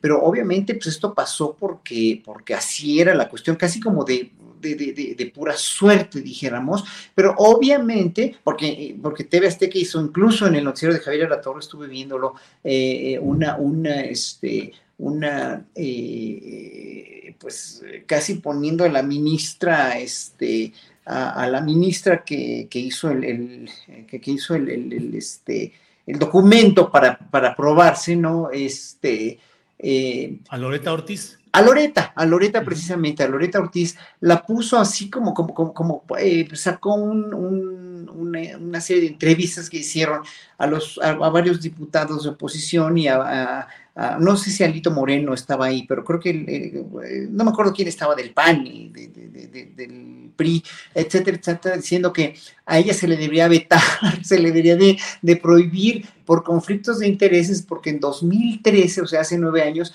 había ella votado como diputada, ¿no? En contra de la ley de la reforma energética. Entonces, estas cosas son de veras tan facciosas y tan aprovechadas, tan, tan, tan mezquinas, ¿no? En, un, en, en cuestiones tan mezquinas. Pero bueno, finalmente ya pasó lo que tuvo que pasar ayer. Qué bueno. Y lo único que tenemos que hacer es realmente este, esperar a que, a que los diputados, tanto morenistas, y, hoy me voy enterando también que los morenistas, algunos morenistas no quieren pasar las leyes eh, tal como están, no quieren hacer unas concesiones con lo del litio, por ejemplo, pues ¿qué les pasó a los diputados de Morena, no? Yo digo, aquí hay una diputada morenista, pero no tiene nada que ver con sus fueros ni con sus jurisdicciones, ¿no? Pero ¿qué les está pasando? O sea, ¿se están dejando comprar o qué? Y esta semana siguiente es definitoria para saber quién es patriota, quién en verdad tiene amor a la patria o amor a la nación o amor a la, a la nación. O sea, por lana se van a, van a vender la nación, por lana o por intereses mezquinos o por darle, darle por su lado o por para que Estados Unidos y el, y el, este, y el embajador de sombrero, el prefecto de sombrero que tú bien le dices, que este Salazar nos, nos apruebe y nos diga que somos una nación buena y condescendiente con los intereses de Estados Unidos. Bien, Horacio. Eh, Ana Francis, ¿te imaginas? Estos son los uh, días más tensos, más intensos de lo que va de la administración del presidente López Obrador, estos previos al ejercicio de revocación de mandato y los relacionados con el tema eléctrico son los más electrizantes del sexenio? Yo creo que no, fíjate. Pero an antes de responderte esa pregunta, es que quería decirte, Horacio, que me acabo de dar cuenta ahorita que una de las razones por las cuales te quiero mucho es porque me recuerdas a un tío muy querido, a mi tío Antonio, que murió hace muchos años, que cada vez que lo iba yo a ver le decía, ¿cómo estás, tío? Y me decía, ah, bien, me echaba un choro, de, ¿no? Luego me decía, pero bien, mija, todo bien, ¿no? Entonces era muy chistoso justo que mi tío y me entretenía mucho como contándome un montón de historias y le preguntabas una cosa y te contaba un montón de historias y eventualmente, claro que te respondía la que le habías preguntado, pero a mí me impresionaba mucho cómo se acordaba, después de todo lo que me había contado, cómo se acordaba de lo que le había yo preguntado.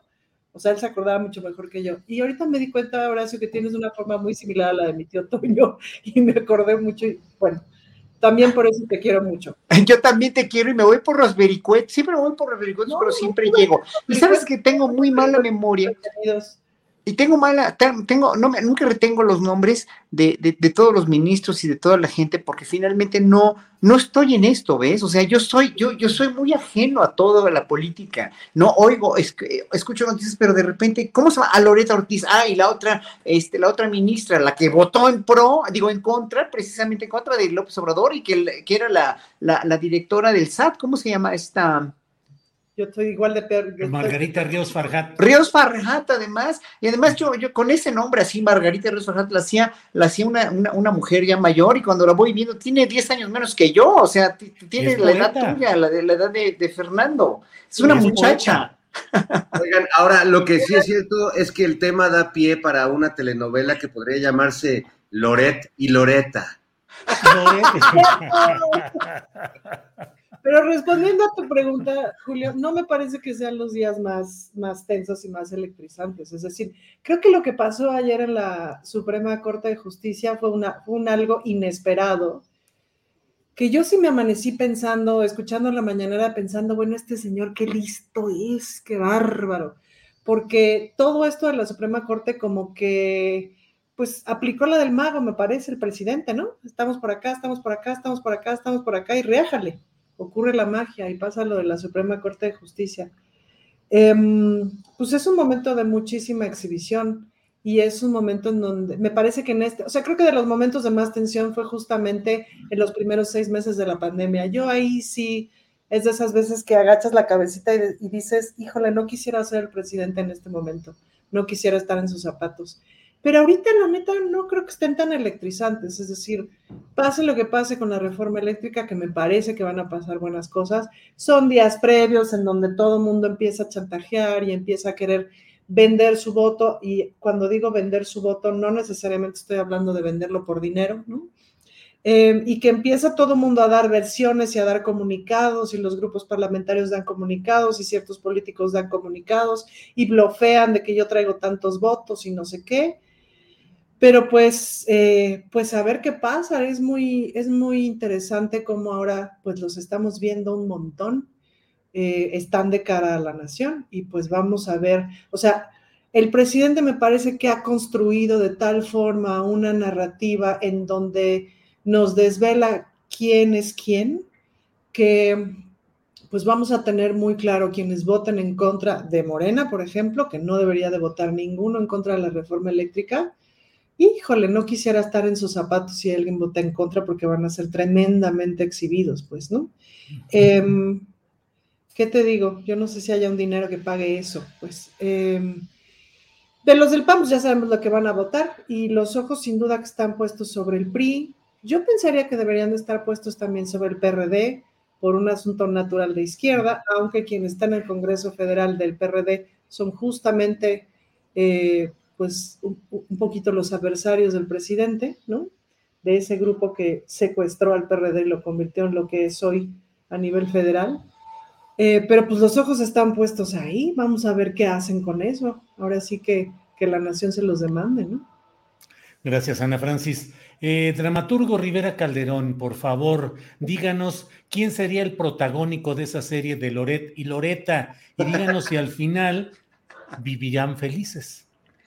Bueno, este, no, no, van a vivir felices porque si no, no habría telenovela, no hay drama, no hay... Continuará. Pero, pero, este, creo que el protagonista de esa historia, y no, no quiero que se rían de mí, pero parafraseando al presidente, el protagonista de esa telenovela es el pueblo, Julio. El pueblo, lo sabía, lo sabía.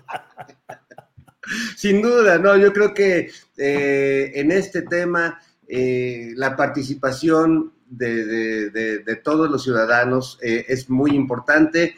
Sin duda la habrá, pero también sin duda se va a minimizar, se va a tratar de reducir, se va a, a tratar, como se ha venido haciendo, de desprestigiar este, pues este ejercicio democrático ciudadano, pero bueno, creo que la última palabra la tendrán los votantes, que además me parece, es, es tremendo, porque veo en la, en la oposición, por lo menos en la parte de oposición que me toca en la vida cotidiana, pues eh, poca intención de reconocer que en ese ejercicio está también la posibilidad de que ellos ganen y de que ellos remonten y que dejen un precedente de, bueno, a lo mejor no fuimos demasiados, pero mira, eh, en el ejercicio de la revocación el no ganó, ¿no? Pero no, no, no quieren dialogar desde ese punto de vista y es, es lamentable porque creo que el ejercicio pone las reglas para que cualquiera de los dos pueda, pueda ganar, ¿no? La, la, cualquiera de las dos opciones. Eh, pero bueno, quieren jugar a no reconocer el, mecanismo, a no reconocer el ejercicio, a minimizarlo, eh, cuando creo, creo que tú también lo comentabas en el, día de hoy en algunos twitters, Julio, que bueno, pues creo que es una gran oportunidad que, eh, que podrían usar los que están en contra del presidente, en vez de pues gritar y tratar de, romper toda posibilidad de diálogo, pues bueno, tratar de participar y mostrar su punto de vista. Sería un trancazo si lo diera, ¿no? Si se organizaran y lo dieran, pero bueno, no, no, no les va por ahí y prefieren seguir dinamitando toda posibilidad de argumentación, de diálogo político y seguir pues haciendo crecer los infiernitos a los que les apuestan pues toda su energía y todo su dinero cuando realmente pues no logran no logran quemar nada más que a sí mismos. Bien, de infiernitos y otros temas habla el dramaturgo Rivera Calderón. Y mire, hoy hubo una conferencia mañanera de prensa muy breve, un minuto con 43 segundos. No fue la más breve de la historia de las mañaneras, pero sí una de las cortas que ha habido.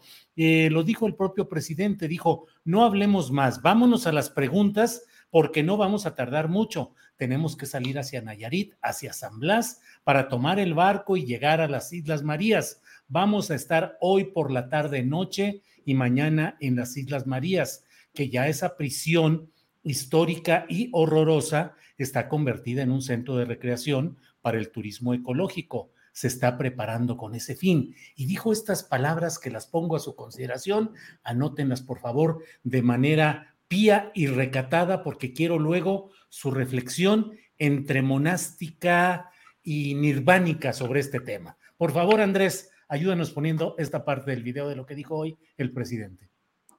Ya ven cómo cuando se es eh, Mesías se puede cambiar el color, ¿no?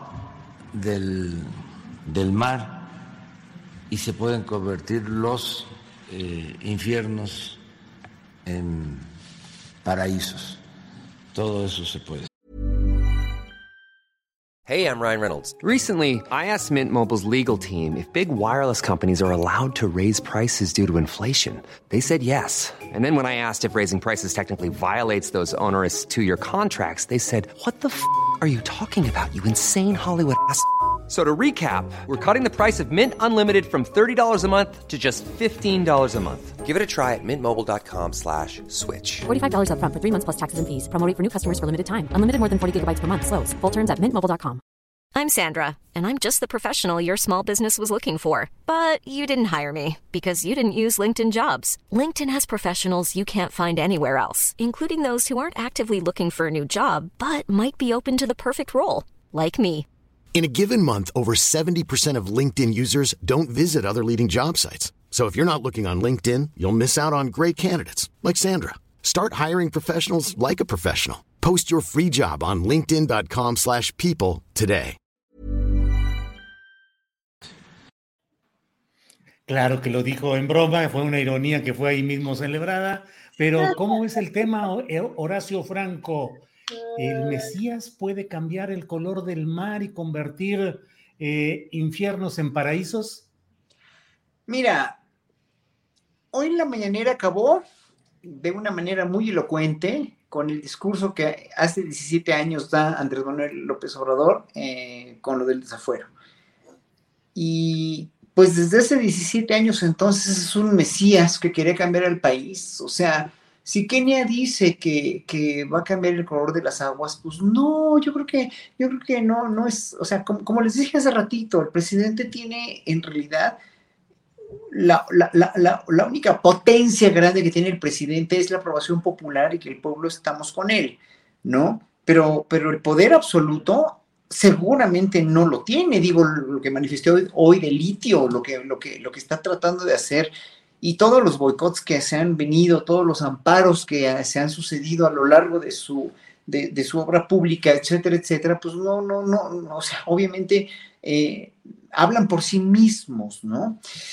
Eh, Andrés, o sea, Andrés Manuel López Obrador ha sido siempre, si hay algo que, que, creo que yo tengo que admirarle después de muchos años de, de, de, estar siguiéndolo, es que nunca ha cambiado su paradigma y su modo de ser, ¿no? Entonces, pues, eh, si, le quieren lo quieren tachar de mesías o de populista, pues siempre fue así, ¿no? Y por eso le robaron la elección, por eso no quisieron que ganara, por eso Fox promovió el desafuero, etcétera, etcétera. Entonces, eh, habrá muchas cosas que, que, no nos puedan gustar de, de, del gobierno actual, o sea, no todo tiene que ser color de rosa, ni tenemos que estar de acuerdo con todo, ¿no? Fiscal, entre una de estas cosas, o dentro de, una, dentro de estos temas, pero sí evidentemente Andrés Manuel ha sido congruente y siempre, siempre ha seguido la misma línea, en verdad. O sea, nos haya gustado o no en algunos momentos de su, de su este, gobierno, como cuando era jefe de gobierno, o, o, lo que ustedes quieran y manden, él se ha sido congruente y es uno de los grandes, grandísimos valores del presidente. No como, por ejemplo, Nelly Telles, ¿no? Que, que ya no sabes ni, ni, ni o sea, digo, es, es, cada vez es más patética y cada, cada vez este, este, esta última escenita que dijo casi llorando, donde, donde, donde dice que Andrés Manuel viola la ley y que no tiene nada que, cuando, cuando dijo que este, cuando dijo sobre las leyes López Obrador, ¿no? Que la ley es la ley, ¿no? Obviamente bueno, Lili Telles se pinta solita, ¿no? Pero López, López Obrador se pinta solito con esa congruencia que tiene. Entonces, pues de mesiánico no tiene nada, yo creo que tampoco de omnipotente, cada vez se demuestra más el trabajo que le está costando hacer que las cámaras, que su mismo partido cierre filas, como bien dijo Ana Francis, se tienen que cerrar filas y votar por la reforma eléctrica, pero obviamente le está costando un montón de trabajo y sangre y, lo, le, clavan dagas por un lado y por otro por Estados Unidos y los europeos y la oposición y los periodistas eh, como Loret de Mola, etcétera, etcétera, pero el pueblo lo quiere y ese es, el pueblo quiere que siga, el pueblo va a votar por la revocación y yo creo que en ese sentido, ¿no? Eh, Andrés Manuel tiene un nicho en la historia ya muy promisorio. Bien, Horacio, gracias. Ana Francis, los opositores al presidente López Obrador dicen que por el contrario de lo que dice Horacio, que en realidad López Obrador tiene un control absoluto del aparato, no solo gubernamental, sino eh, del Congreso de la Unión, de cada vez más presencia en la Suprema Corte de Justicia, acusan a Arturo Saldívar y a otros ministros de estar al servicio de lo que llaman una tiranía, una dictadura. ¿Crees que realmente le está costando trabajo al presidente López Obrador salir adelante con sus planes o al contrario, es alguien que va muy encaminado desarrollándolos conforme a una estrategia que va exitosa y caminando bien? Me parece que le está costando un montón de trabajo, claro que le está costando un montón de trabajo. Hay, una cosa que me quedó clara esta semana que parecería evidente, pero que luego no lo es, que me fui a comer con dos compañeras panistas, ¿no? Entonces, en aras de la construcción y del buen ondeo. Entonces, en un punto de la comida yo les decía, es que ustedes tienen que entender que desde mi perspectiva, su partido no debería de gobernar ni la esquina, ¿me explico? Porque ese proyecto político me resulta muy dañino para mi país. Esa es mi postura, esa es mi perspectiva y sospecho que la de ustedes es la misma al verres. Pero, de todos modos, nos tenemos que sentar a negociar, entendiendo que estamos viendo el mundo de manera bien distinta, pues, ¿no? Entonces, hay una visión de mundo detrás de la cuarta transformación que se está construyendo literal ladrillo por ladrillo, o aeropuerto por aeropuerto, o tren malla por tren malla. Y esa es una visión que el presidente ha venido construyendo pues desde hace un montón de años y no desde sus, no solamente desde su cabeza, sino pues, por algo recorrer el país dos veces, pueblo por pueblo, porque es una visión que ha venido construyendo como dice, como dice Fernando, con el pueblo, pero y con mucha, mucha, mucha, mucha más gente, pues, Y ese es el poder real del presidente, que hay mucha gente a la que ha convencido y mucha gente a la que ha escuchado y de la cual se ha nutrido. Es muy impresionante el amor que le tiene la gente en la calle, es muy impresionante. Yo nunca lo había visto, pues, ¿no? Y pues sí está construido de a uno por uno, pues. Ese es el poder real que tiene el presidente. Ahora, claro, con ese poder real, pues por supuesto que presiona como tiene que presionar. Las mañaneras también son un espacio de presión en donde dice, estos son los ministros, conózcanlos y véanlos. ¿Cuándo nos habíamos sabido los nombres de los ministros? Estos son los diputados y diputadas, conózcanlos y véanlos. Estos son los secretarios y secretarias, conózcanles y véanles y exíjanles, pues. Esta em, exhibición pública no es otra cosa que una rendición de cuentas.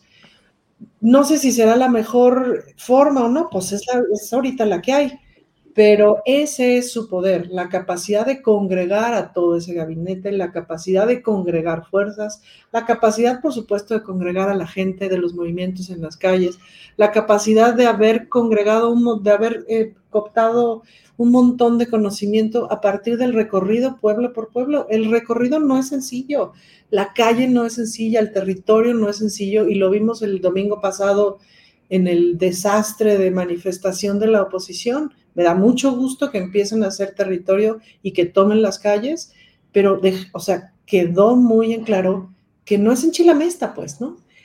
Y esa es, esa es su fuerza, de que debe presionar, bueno, por supuesto que presiona un montón, em, pero es una, o sea, yo lo que veo es que es una, una presión de una idea de país, de un proyecto político. No es su proyecto político, sí es un proyecto político, pues que respaldamos un montón de personas, ¿no? Bien, Ana Francis. Eh, Fernando Rivera Calderón, Efectivamente, la marcha que refiere a Ana Francis, que híjole, pareciera que ya pasó hace mucho tiempo, como que es algo que ya sucedió y no, no hay ni un registro ni polémica sobre ello, pero fue un intento de expresión pública masiva de los opositores al presidente López Obrador, que yo reitero mi punto de vista en el sentido de que, bueno, son mexicanos que tienen el derecho a tener una opción distinta a la que muchos profesamos y adelante pero no tienen desde mi punto de vista la capacidad organizativa, los líderes viables, eficaces, respetables. Pero eso es algo que sucedió ahí. Y acaba de darse otro tipo de expresiones como las de las visitas del secretario de Gobernación, eh, Adán Augusto, eh, del propio general eh, comandante de la Guardia Nacional, Gutiérrez Rodríguez Müller, no, perdón, perdón, Rodríguez, ya se me olvidó el apellido del comandante de la Guardia Nacional, Luis Rodríguez Bucio. Y em, dentro de todo ese cuadro, pues hay también críticas y hay quienes dicen el oficialismo o la 4T se está desbordando, se está desbordando y en lo que hoy está implicando hay un regreso a esquemas eh, tanto de mítines, de concentraciones y de movilizaciones, como lo tuvo el PRI en su momento. ¿Qué opinas de este momento que se está viviendo, Fernando? Híjole, bueno, pues eh, hay muchas, creo que hay muchas maneras de, verlo y justamente ahí, ahí radica lo, interesante del asunto, pero bueno, sí quisiera empezar por la marcha porque me parece que sí fue un intento eh, completamente válido, pero que muestra el poco callo que tienen, eh, las pocas tablas que tienen para manifestarse en público y para confrontar incluso a, quienes van circulando en las calles, donde hubo eh, muy desafortunados encuentros, ¿no? Vi algunas, algunos videos y algunas de las cápsulas que reportó Hernán Gómez, donde pues es, como el, el grito sin, sin, sin, querer pasar por el diálogo, es decir, no hay una voluntad de dialogar y, lo veo en, muchas partes. Quisiera comentar brevemente que el, día de ayer participé en la inauguración de la Feria del Libro de la Alameda y me aventé unas canciones eh, que lo hago frecuentemente eh, en estas ferias populares en la Ciudad de México. Y después de mi presentación estaba Paco Ignacio Taibo II presentando su más reciente libro sobre el, movimiento eh, sindical en, en, Cataluña, cuando de repente se, metió una señora a la, a, la presentación y empezó a interpelar a Paco y a gritarle que por su culpa este, los niños ya no tenían escuelas en las tardes y bueno, toda esta serie de argumentos que, usa la oposición o la derecha, eh, pero muy con una agresividad tremenda. Entonces Paco le decía, no, bueno, claro, este, aquí díganos lo que tiene que decir. No, no, dame el micrófono. Y bueno, si quiere el micrófono, entonces espera que terminemos y con mucho gusto le damos la palabra. No, ni madres. Lo que quería era confrontar y la gente le empezó a pedir a la señora que pues se sentara y escuchara y participara. Paco en algún momento le dijo, bueno, si no, bueno, pues quienes quieran escuchar a la señora, por favor pasen de este lado. Y, o sea, hubo todo un intento de negociación dinamitado por este personaje que terminó eh, lanzándose a golpes contra las personas de la organización que estaban ahí. Eh, evidentemente, pues es una feria donde no hay este, así, ni que fuera Peña Nieto, no hay guaruras, ni hay seguridad, nada. Entonces, bueno, la misma gente que estábamos ahí, tratamos de eh, calmar las cosas y, a la señora se la llevaban y regresaba a los cinco minutos. Y creo que es un poco pues eh, eh, ese escenario de una derecha muy enojada, que, no tiene la cabeza fría y que bueno, eh, no, no sabe articular de algún modo un discurso de diálogo. Y creo que de repente le ponen el balón y, no le pega y se va para, se va por otro lado. Creo que lo que ha pasado con Adán Augusto y esta manera de, de pronto un poco ansiosa, de, algunos sectores del gobierno por promover la revocación, por eh, instar a la sociedad a que salga a manifestarse, pues creo que es un, es un buen balón para, los críticos del gobierno, pero no, no se están yendo por ahí. Me parece que se están viendo de parte del gobierno un poco ansiosos, un poco este, eh, nerviosos, y no deberían estarlo, porque creo que tienen muy claro pues lo que va a suceder y creo que todos tenemos muy claro lo que va a suceder el próximo domingo, más allá de las buenas intenciones de todos y de participación de los que creemos en esta propuesta y en este mecanismo, pues sabemos también que hay mucha apatía y que ha habido una campaña tremenda en contra de la revocación, ¿no? Y ahí también creo que pues no ve igual la revocación el presidente y su grupo cercano, que creo que lo, ven como, como lo que es, como este mecanismo democrático, a muchos sectores del, mismo Morena o de gobiernos eh, de, Morena eh, que lo ven como si una oportunidad pues de promoción, de eh, ratificación de, ciertas cosas. No tendría que ser eso, pero creo que era inevitable y no, no sé, me, encantaría saber cómo, cómo lo ves, Ana, tú desde dentro, porque sí creo que hay muchas maneras de ver el ejercicio de la revocación ya desde la lucha política interna, ¿no? Y no todos lo leen como lo lee el presidente. Gracias, eh, Fernando. Eh, Horacio Franco, ¿qué opinas? Eh? sí, no me estoy brincando. Sigue Horacio, ¿verdad? Sí. Horacio, em, ¿qué opinas específicamente del episodio de Adán Augusto en este viaje de fin de semana? Además, en estos días circulando por entre andenes del metro para no contestar y diciendo no voy a dar declaraciones, no voy a dar declaraciones. ¿Qué opinas pues de ese lance del secretario de Gobernación y de la presencia uniformado del general comandante de la Guardia Nacional en actos eh, de proselitismo partidista en el norte del país? Oración. Mira, primero quiero complementar lo que decía Fernando de la oposición de esta señora. Eh, es cuando, cuando ya no hay argumentos y, y, tienes tanto coraje porque en verdad te van ganando terreno, te ves como estas fieras heridas que lo único que hacen es, pues ahora sí que tirar a matar, ¿no? O sea, morder a matar, o sea, como no tienen argumentos y no tienen nada, lo único que desde hace ya más de dos años, ¿no? Lo único que lanzan son, este, son mordidas, son dardos con veneno y todo, porque no tienen argumentos. Y eso es lógico, ¿no? O sea, esta señora es, es finalmente un móvil, eh, es una, una, una, muestra de esto, ¿no? Pero eh, sí, de lo de Adán Augusto y de lo del, del, del secretario de la Guardia Nacional, yo les diría que no hagan cosas buenas que parezcan malas, porque finalmente ellos habrán estado en su día, en su día de descanso, no habrán pedido permiso, lo que sea, pero pues ya uniformado va el secretario de la Guardia Nacional eh, y el secretario de Gobernación a, hacer proselitismo con el avión, ¿no? Creo que sí usaron el avión, me parece, ¿no? Entonces, eh, eh, yo creo que se tienen que cuidar un poco más las formas, nada más.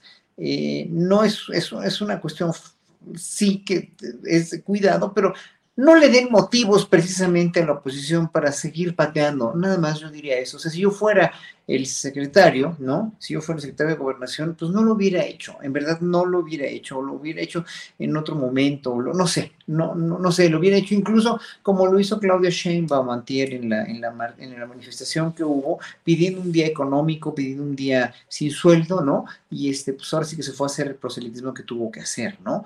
Pero no en esas circunstancias. Entonces, les, o sea, no, que no se pongan los funcionarios de la 4T como carne de cañón, nada más, porque a mí sí me saltó mucho, digo, obviamente ah, hay, mucho, hay mucha gente que, que, defiende que, bueno, que sí, que fue su, eh, su, día de descanso, que el domingo, está bien, o sea, obviamente, y además no hizo nada de lo cual no tuviera razón, no, no, es el, no es el contenido de lo que hicieron, sino es la forma en la que lo hicieron, en lo que hicieron, y yo creo que aquí sí tienen que ser mucho más cuidadosos y respetar todas las formas de la manera más estricta para que no le den que hablar a la oposición, nada más. Yo digo, obviamente feliz de que el secretario de Gobernación se manifieste y que Claudia Sheinbaum se manifieste y que todos los funcionarios de la Corte se manifiesten y que, eh, y que en un momento dado, pues sí, le, le, le, hagan ver al INE lo, lo, lo, ridículos que se ven diciendo ayer este Lorenzo Córdoba, ¿no? Que las 160 y tantas quejas y denuncias,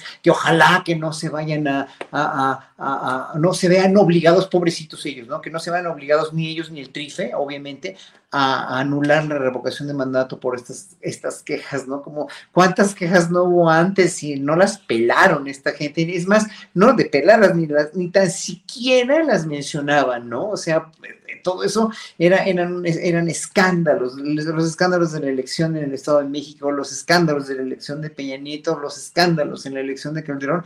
¿Y cuándo fue el, IF, el INE o el IFE en ese entonces para protestar o para decir se va a anular algo así? Es que en verdad este, esto de ser, de ser juez y parte me parece ya que raya en la locura, raya ya también en otra fiera herida que no quiere perder el poder, que está nada más lanzando picotazos a como dé lugar para ver a quién le pega, ¿no?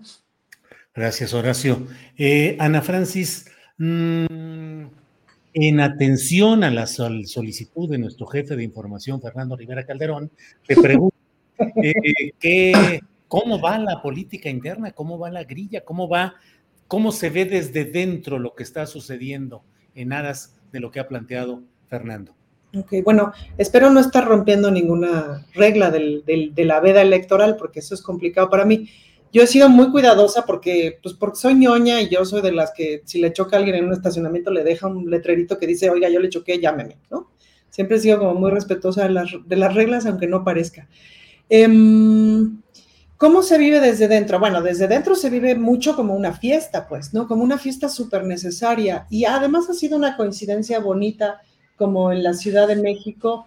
El, he ido, por supuesto, a varios eventos que han organizado eh, compañeros diputados y diputadas que solicitaron licencia justo para, para entregarse a la tarea de promover la revocación de mandato y entonces he ido a varios eventos. Y hay una cosa como muy emocionante de, de, fiesta, pues, de, literal de fiesta de la democracia es un concepto difícil de comprender este asunto de la herramienta de la revocación y me parece que, que esa, esa información ha transitado bien. Y luego, por otro lado, pues a mí me ha tocado hacer mi propio trabajo de territorio que vengo haciendo desde noviembre, diciembre, evidentemente cada vez mejor y cada vez agarrándole más la onda y, y, platicando con la gente de esto es, o sea, lo que yo hago es llevo un evento cultural y ahí atendemos cosas y tomamos nota de las cosas que la gente necesita y tal, pero es una verbena, pues, ¿no? Em, y entonces, em, pues eso ha sido muy emocionante y muy divertido, sumado a la primavera y sumado a que podemos salir ya a la calle y a que el semáforo verde y etcétera, etcétera, ha sido muy alegre encontrar que la gente lo que quiere es justamente salir, convivir, convivir en comunidad, cotorrear con vecinos, vecinas, etcétera. Y así se ha vivido, pues, ¿no? Internamente hay un montón de grillas. Julio, la neta, yo empiezo a escuchar el chisme y me pelo, porque ni me, o sea, no es mi, no es mi grilla, no es mi camino y no, y no, y sí, claro que me pelo. Pero, pues en la Ciudad de México me parece que ha habido un trabajo bien bueno de mucha gente, de muchos grupos, justo lo que decía Horacio del meeting del miércoles. Me, me, tardé en irme, se tardaron en pasar por mí y entonces estuve ahí deambulando mucho entre la gente, ya que había acabado el evento y es muy impresionante el cariño que le tiene la gente al presidente. Es muy impresionante, o sea, había unos chavos ahí que estaban rapeando justo sobre la reforma eléctrica ¿Sabes? Son cosas que le salen a la gente, o sea, son cosas que nadie se las compró, no sé cómo explicártelo. Eso es muy emocionante. Em, y bueno, claramente no soy objetiva, ¿no? No tengo por qué serlo tampoco en este momento. Em, pero eso ha sido, eso ha sido muy emocionante. Es, es, es muy emocionante ver que las cosas empiezan a, a funcionar de un cierto lado. Ahorita en la mañana estuve en la tercera sección de Chapultepec en un espacio que se llama Parkour, que es donde era Atlantis, no sé si se acordarán, y donde era el rollo, la alberca de olas. Bueno, todo ese espacio está siendo transformado en un espacio para skaters, raperos, este, chaviza que hace parkour, grafiteros, grafiteras, gente de street art y tal. Y fui pues porque están organizando un festival de grafiteras en el mes de noviembre. Y es un espacio increíble, pues. Entonces me estaban contando, está todo grafiteado, increíble, pues claro, pues es un espacio cultural para la chaviza de, Cruzando Constituyentes, que es la alcaldía Álvaro Obregón, para toda la chaviza de los pueblos de Santa Fe. Es muy emocionante ver que empiece a funcionar, pues para la banda, pues, ¿no? Y eso, pues sí, o sea, insisto, no soy objetiva, estoy emocionada por el, por el domingo, estoy emocionada por todo lo que ha pasado, estoy emocionada por la organización y ya. Sí. Oye, Ana, este, me, agrada que digas la chaviza y no la muchachada, como. la chamacada. la chamacada. no, no, que, usemos conceptos actualizados. Claro. La chaviza, y la momisa. La momisa, ¿te acuerdas de la momisa? Sí, sí, Amigos, ya somos parte de la momisa, espero que obvio. Fernando, eh, Horacio ya tocaba el tema. El propio consejero presidente del Instituto Nacional Electoral, Lorenzo Córdoba, dijo que ellos van a entregar un reporte de cómo se desarrolle la jornada del próximo domingo, el revocatorio del mandato presidencial, eh, con todos los detalles, pero también con las irregularidades, y que ojalá estas, que las detalló como actos eh, preocupantes y muy graves, ojalá no impliquen la posibilidad de anular este ejercicio. ¿Cómo ves esas palabras? ¿Qué crees que pasaría si de repente el INE dijera, eh, consigno todo este expediente con toda la serie de irregularidades y solicito al Tribunal Electoral que juzgue si debe anularse este ejercicio o no y que el tribunal lo anulara? Hagamos eh, política ficción, como diría el peloncito de años atrás, Fernando. Hagamos política ficción con mucho gusto, Julio. Te voy a explicar lo que pasaría, porque Lorenzo Córdoba se ha vuelto como el niño delator de la escuela que siempre le dice al maestro los que están haciendo lo que el maestro no ordenó. No, la verdad es que... No, no, eso es cierto, qué horror. Sí, no, bueno, pues es que así es, así, así habla. Y yo creo que esa voz la escucha Lorenzo eh, eh, en su mente y, se da cuenta. No, me parece, eh, a, mí, no, mira, ahora sí que asústame, Panteón, a mí como ciudadano, yo creo que a nadie nos está dando este miedo, decir, chin, a ver si no, si no nos reporta Lorenzo o salgo en la lista de Claudio, ¿no? O sea, ya, la verdad es que están bien Lorenzo los dos. creo que esto solo abona al desprestigio que, estos consejeros del INE han ido echando en su contra y que solo le están echando leña al fuego de su propia pira, ¿no? O sea, me parece realmente muy, muy lamentable que diga esto, porque creo que es puro, como decían las abuelitas, jarabe de pico. No lo va a hacer y si se atreve a hacerlo, pues es un golpe electoral, ¿no? Es un golpe contra la ciudadanía que en la publicidad del INE, pues dicen que es tu INE, ¿no? Es nuestro INE, este, entonces, pues si es nuestro INE, no tendría por qué anular un ejercicio ciudadano al que se ha esmerado de no promover, de dinamitar, de evitar que las personas lo promuevan. Eh, Ana no puede porque es funcionaria, pero yo no puedo porque hago televisión en un canal público, pero en general, y eh, creo que hay un, una voluntad tan eh, necia de bloquear la participación ciudadana, que pues e, es, muy loco que, el INE pues eh, se considere un instituto promotor de la democracia con estos antecedentes que va sumando además cada día porque están como desesperados. Yo ya cuando vi que, que Ciro Murayama se transformó en Broso, no sé si vieron la transformación, fue increíble, lo estaba entrevistando Broso a Murayama y de repente uno ya no sabía de qué lado estaba la peluca verde y fue un espectáculo más cañón que ver a Will Smith cachetear a Chris Rock. muy bien, Fernando. Eh, eh, Horacio, eh, todo camina, digamos, con un ánimo de lucha, de cambio, de mejoría.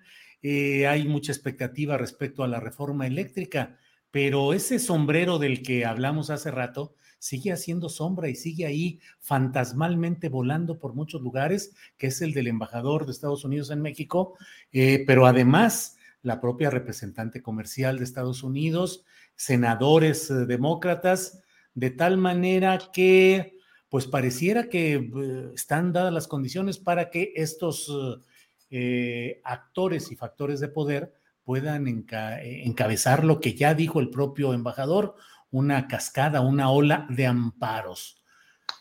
Se puede complicar la situación económica debido a las circunstancias internacionales, pero también respecto a esta presión por decisiones nacionalistas del gobierno de López Obrador. ¿Habrá en la gente la capacidad para asumir eh, eventuales consecuencias económicas derivadas de una presión como esta? Quiero decir, en otros países estos hechos han sido detonantes de formas de intervención extranjera, de presión empresarial, de agotamiento económico, de estrangulamiento económico, que generan mucho choque interno. ¿Crees que en México estamos avanzando organizativa y de, manera consciente hacia una defensa de lo que se va construyendo o que corremos riesgos en ese terreno? Mira, si no tuviéramos el Tratado de Libre Comercio, ¿no? el, el TEMEC, si no lo tuviéramos, yo te diría que sí se puede venir un boliviazo, ¿no? Un añezazo, ¿no? En México, eh, porque es peligroso, porque estas gentes no se con rodeos tampoco, pero somos un socio demasiado grande, un socio comercial demasiado, demasiado grande de Estados Unidos, número uno.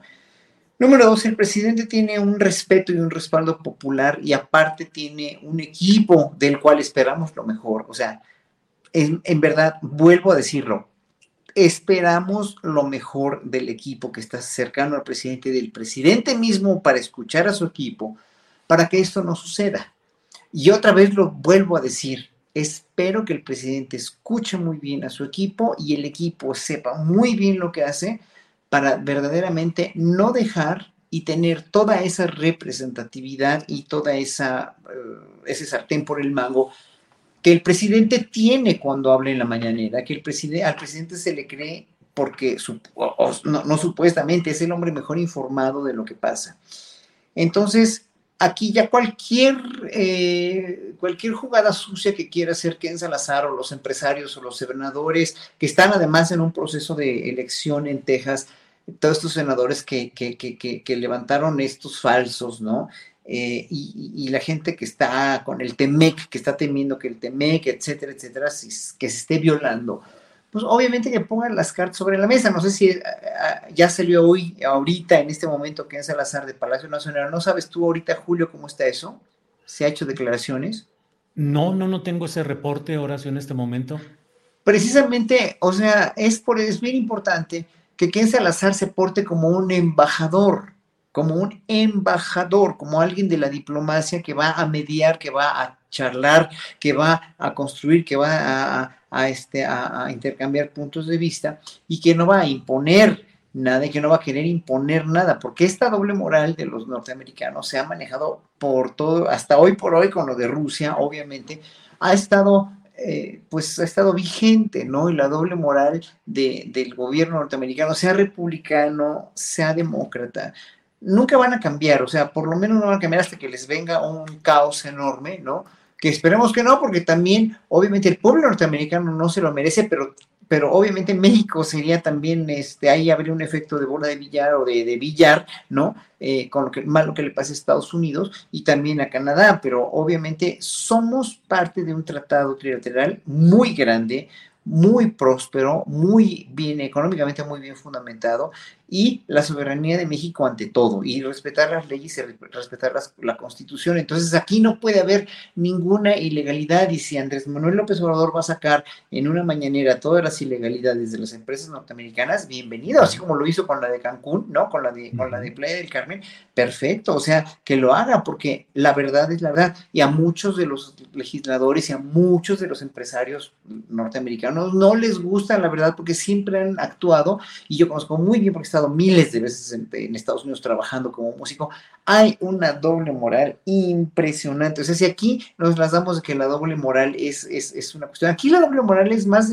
sí, es, mucha, y es mucha en la cuestión familiar y la cuestión religiosa, pero ya es en, su totalidad. O sea, en verdad, la doble moral está, se permea en todo, ¿no? Y obviamente son, se las dan de, de, de como ellos sacaron, dijéramos, o ayudaron, entre comillas, a, salir de Europa después de la Segunda Guerra Mundial con el Plan Marshall y todo lo que ello implicó, obviamente pues se empezaron a sentir los dueños empoderados del mundo, ¿no? Pero pues el problema no fue Estados Unidos, también fueron los países que lo permitieron y en el momento en el que el Plan Marshall se ejecuta en Europa, obviamente pues, los países europeos no les quedaba de otra, sino iban a, a regresar al medioevo, porque ellos no tienen con qué, los europeos no tienen recursos naturales para salir adelante, o sea, es evidente que, que, que, Europa se tuvo que, y se tiene, fíjense, casi 60 años o más, ¿no? Después de, o 70 años, ¿no? después del fin de la Segunda Guerra Mundial y del Plan Marshall, todavía Europa se sigue supeditando a Estados Unidos. Son la policía del mundo, son de veras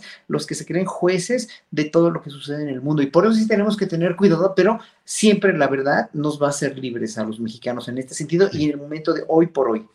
Sí, gracias Horacio. Eh, sí, el embajador Ken Salazar salió luego de una hora de reunión con el secretario de Hacienda Ramírez de la O y dijo, solamente les quiero decir que la unión entre Estados Unidos y México es para siempre, porque estamos integrados en nuestra economía, en los pueblos de Estados Unidos y México. Entonces, vamos en muy buen camino. Ana Francis Sí, ahí, es lo que Ya no hay bronca, Julio, ¿viste ya? Sí, ya, ya, bueno, todo tranquilo. Es, como antes. Esa es una declaración diplomática, nada más. Así se hacen las declaraciones diplomáticas. Y es el cierre para las telenovelas de Fernando. Y vivieron felices. Cerraría con una bonita coreografía, si me permiten hacer una propuesta artística al respecto. Es decir, me parece que tendría que ser una coreografía en donde llegara un tío Sam a hacer así. ¡Pah! Y responder el ballet de, Amalia Hernández así con la falda hasta acá, ¿no? y ya, o sea, así tan tranquilo. No podemos hacer nada, Julio, es decir, no podemos hacer nada Norteamérica. Eh, pues estamos pegaditos, pues, ¿no? La única razón por la que Estados Unidos no se comporta con México como de pronto sí se comporta con otros países del sur, que es mucho más manchado en cierto sentido, pues, tienen que ver con la cercanía geográfica también y con el intercambio económico. Me parece que eso fue un mega bluff al cual el gobierno mexicano ha respondido con el jarabe tapatito. Eso. En lugar de la doctrina Estrada, la doctrina Amalia Hernández. La doctrina Amalia. O, se hace, se, los bailaron. Se los bailaron. No, pero se les invita a participar en un bonito bailable. Claro, ser parte de. Un jarabe zapateado, imagínate. Fernando Rivera, Fernando Rivera Calderón, creo que te toca la bonita oportunidad de cerrar esta parte correspondiente al canal 22, quedan como dos minutos y medio, con alguna exhortación. ¿Qué esperas este domingo? Eh, invitar a la gente a ir, a participar, a qué hacer, qué sigue y estar atentos a lo de la reforma eléctrica. Así es que casi como maestro de ceremonias le pedimos que usted sea quien corte el, no, no corte el listón, sino que dé el cierre a esta ceremonia de entrega de los Fernandos Rivera Calderón. Muy bien, bueno, pues concluimos este magno evento eh, periodístico, eh, haciendo un llamado a la comunidad a que participen este domingo en, nuestro, en este ejercicio democrático que será el de la revocación de mandato, la consulta. Eh, sobre todo hago el llamado a aquellos que no están de acuerdo, que están enojados, con, con, con, el gobierno, que no les gusta hacia dónde va la 4T y que defienden al INE rabiosamente, pues que participen porque lo va a organizar el INE, que rabiosamente ha hecho como que no lo va a organizar, pero ahí está. Y entonces es una manera también de avalar al INE que tanto defienden en las marchas y que dicen que, que, que defenderían hasta la muerte, como decía un chamaco un poco exaltado por ahí. Bueno, pues es una buena manera de ratificar a esa institución, es una buena manera de eh, dar un, voto hacia la democracia en este país que donde hay tantas tentaciones de violencia, de irracionalidad, de no negociación, de no diálogo. Bueno, pues aquí hay una buena oportunidad de poner nuestras ideas contrapuestas, afortunadamente, porque qué horrible vivir en un país donde todos pensáramos igual. Entonces, bueno, creo que es una buena oportunidad para ello, los conmino a ello, compañeros, ya que eh, pues empiecen a ver si les hace falta litio en el cerebro o en la vida, porque eh, es el tema de moda y hay que estar conscientes de cuánto litio va a necesitar uno para llenar la despensa. Eso, muy bien. Ana Francis, ahí está ya una propuesta de diputado local o federal. Eh, Horacio, por otra parte. compañero, usted sí me representa. Él sí nos Gracias, compañera. Horacio, ¿cómo lo ves? ¿Cómo habrá sido Fernando de maestro de ceremonias, de ceremonias escolares, eh? ¿Cómo habrá sido pues en la secundaria? Pues mira, yo creo que yo creo que muy divertido, pero también como sí, no, no, muy divertido y nada burocrático. Oye, él fue maestro de ceremonias en mis 15 años de lesbiana, ¿te acuerdas, Fernando? Por supuesto, no, pues es que... Justa de celebración de mis 15 años de lesbiana y Fernando, en tanto el padrino borracho interpretó al maestro de ceremonias o en tanto el maestro de ceremonias interpretó al, padrino borracho. Ya no me acuerdo. Iba de smoking, iba de smoking y toda la cosa. No crean que fue una cosa así poco seria. No, no, no, nos lo tomamos muy en serio. Muy bien. Bueno, pues eh, Gracias, gracias a quienes nos han acompañado a través de Canal 22. Hasta aquí llega la transmisión para Canal 22. Gracias desde aquí, desde la mesa del más allá. Bien, pues seguimos nosotros aquí con nuestra transmisión desde... ¿Cómo, cómo le hacemos a la payasada? algo hay que hacer, algo hay que tratar de hacer. Pues Horacio, sí somos muy payasos o muy serios. No, pues yo, soy muy guasón, yo soy muy guasón, yo siempre me estoy riendo y estoy tratando de, claro que cuando estoy hablando de esto que me interesa tanto y que se me hace tan serio como lo que está pasando en el país, trato de ser lo más serio posible, pero siempre saco chascarrillos, a mí siempre me gusta sacar chascarrillos, pero no tanto en público, sino más en privado, fíjate, curiosamente. Ana Francis, ¿estamos siendo serios, solemnes o sueltitos, ¿cuál debe ser? Sueltitos, ¿no? Sueltitos porque es viernes. sí, sí, sí. Fernando, ¿nos da usted aprobación a nuestra actuación coreográfica y escenográfica? No, por supuesto, por supuesto. Pues eh, yo, yo, con, algunos amigos que somos machos no alfa, sino alfalfa, siempre, siempre les pregunto, ¿qué somos? ¿Hombres o payasos? Y siempre hay uno que responde, ti, ti, porque Sí, hay que, hay que ser payasos, pero de los buenos, de los buenos, porque el, paya, el pagliacci es, una cosa bonita del mundo, porque revela, eh, critica, eh, el papel del payaso siempre ha sido muy, muy bello. Fíjate que yo cuando iba, cuento rápido una historia, cuando iba en el kinder, eh, íbamos a hacer un bailable de la, eh, la marcha de los juguetes de Cricri, donde todos los juguetes dialogan. Eh, no me acuerdo si se llama exactamente así. Y yo quería ser el, el soldado, porque además, eh, pues según yo, mi novia era una niña que iba a ser la princesa, ¿no?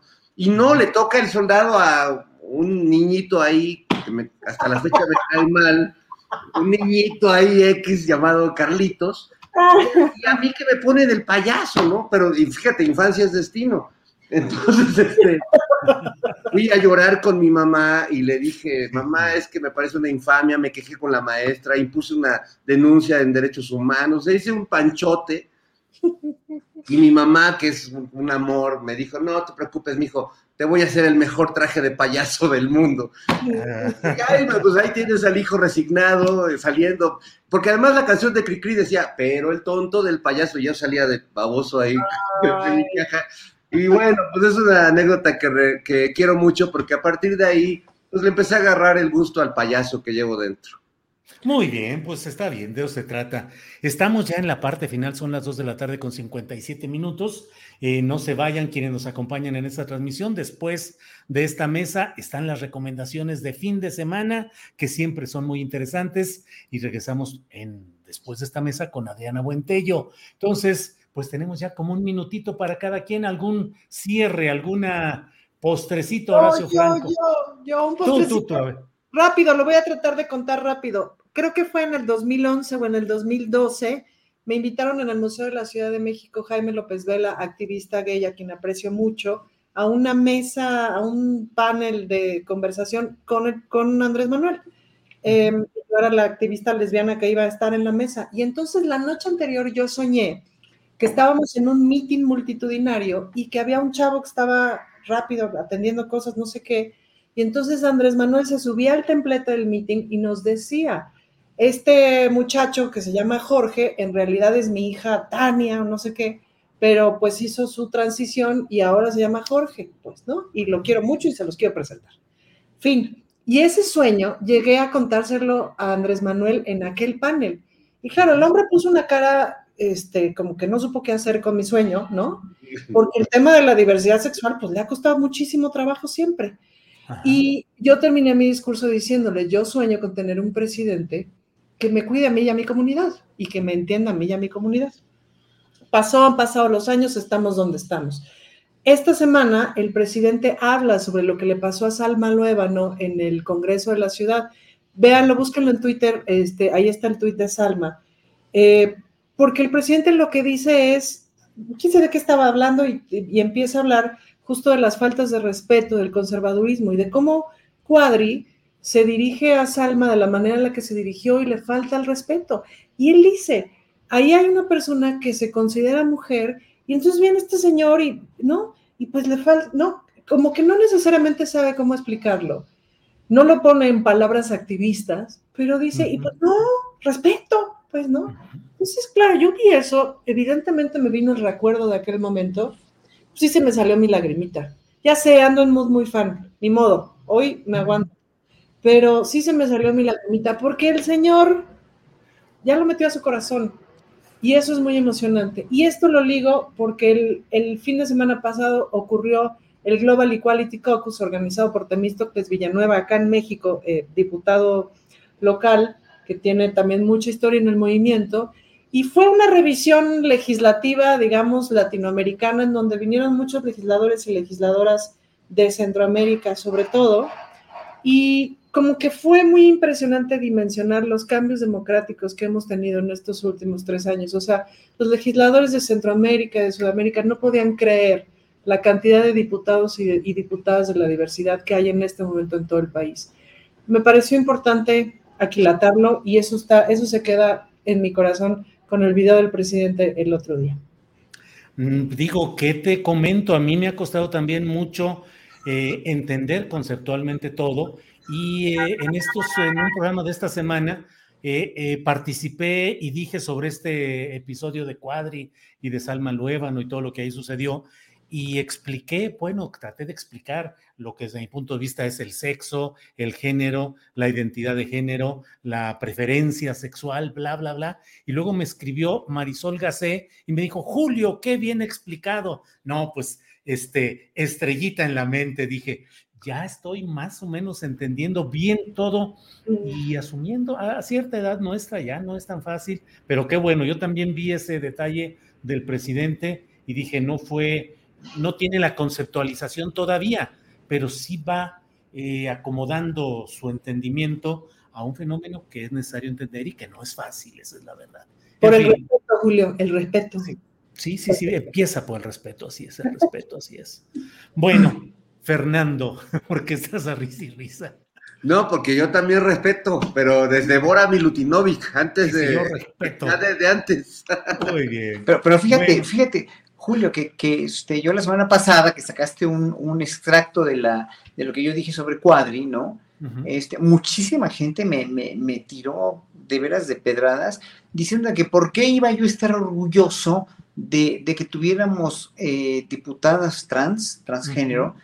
eh, que, que, que, que, estas señoras son unas escandalosas y que lo que, lo que les importa, lo que importa de, una, de un diputado, de una diputada, pues que trabaje bien, ¿no?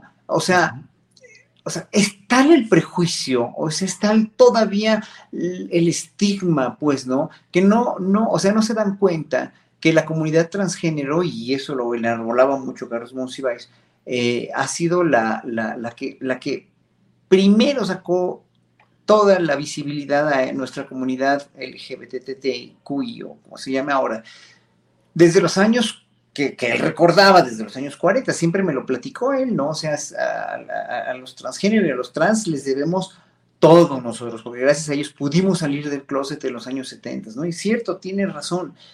¿Y cuando le, les hemos rendido realmente ese tributo por haber sido los primeros que, salieron del closet, los primeros maltratados, los primeros, y siguen siendo maltratados, pues, ¿no?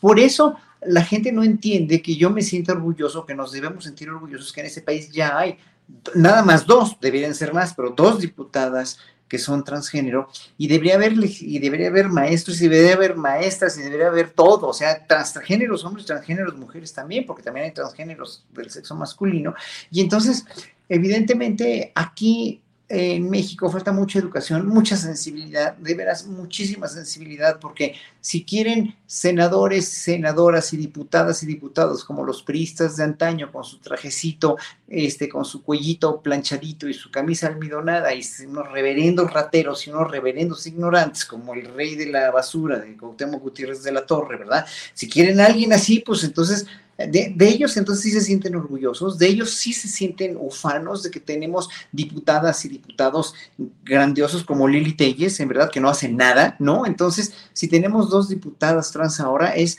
porque de veras nos lo hemos ganado a pulso, ¿no? Y no se debe, o sea, nada más, con esto cierro porque en verdad sí me enoja mucho que la gente sea tan enormemente insensible y tan enormemente inconsciente.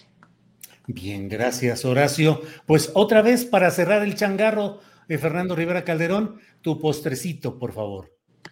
Bueno, me quedé un poco con, con eh, esta frase de, de, Kenia, de que el, presidente iba a cambiar el color del mar, y me acordé de, López Velarde y, y Fuensanta, dame todas las lágrimas del mar, pensaba Kenia, Fuensanta, eh, cámbiame el color del mar, y es un poema hermosísimo, pero, pero pienso que, que si esa oportunidad lo hubieran tenido en otra época otros partidos, sin duda le hubieran cambiado el color del mar, porque me acordé que hace años en la comunidad de San Juan Chamula, en Chiapas, los priistas de, de esa época, de, de, de, la época buena del PRI, eh, lograron convencer a, a, los chamulas de que los colores de San Juan eran el verde, blanco y rojo, y entonces en la, en la iglesia de San Juan Chamula estaba San Juan Chamula con el logotipo del PRI atrás, y entonces votar por el PRI para ellos era en realidad votar por su santo. Y el día que llegó un pobre candidato del PAN, lo querían quemar en la plaza porque eh, no era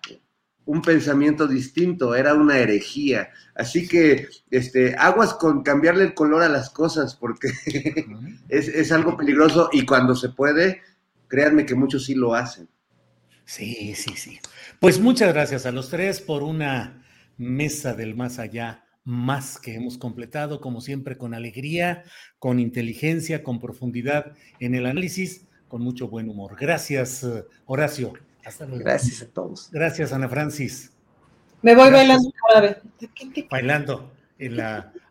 Adiós, Fernando Rivera, gracias y buenas tardes. Gracias, me voy con mucha devoción porque es Semana Santa, amigos, y hay, que, hay que pensar en el espíritu y en, Así es, así es, Fray Rivera Calderón. Fray.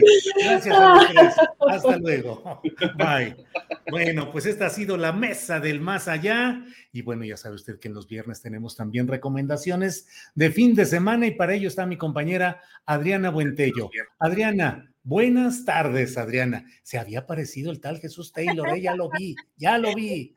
Sí, ya, ya, ya, había cambiado ahí un poco, querido. Eh, este, querido Jesús. Este, ¿cómo estás, Julio? Muy buenas tardes. Saludos a todos los que nos ven todavía por acá. Estamos ya listos con las recomendaciones de fin de semana. Y si te parece, Julio, vamos a ver a nuestra querida María Hahnemann, que como siempre nos tiene una entrevista muy especial. ¿Cómo estás, María? Muy buenas tardes.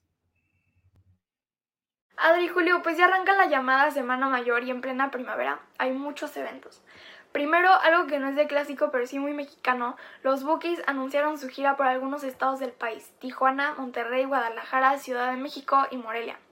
Los conciertos serán en los meses de septiembre, noviembre y diciembre y los boletos ya están a la venta.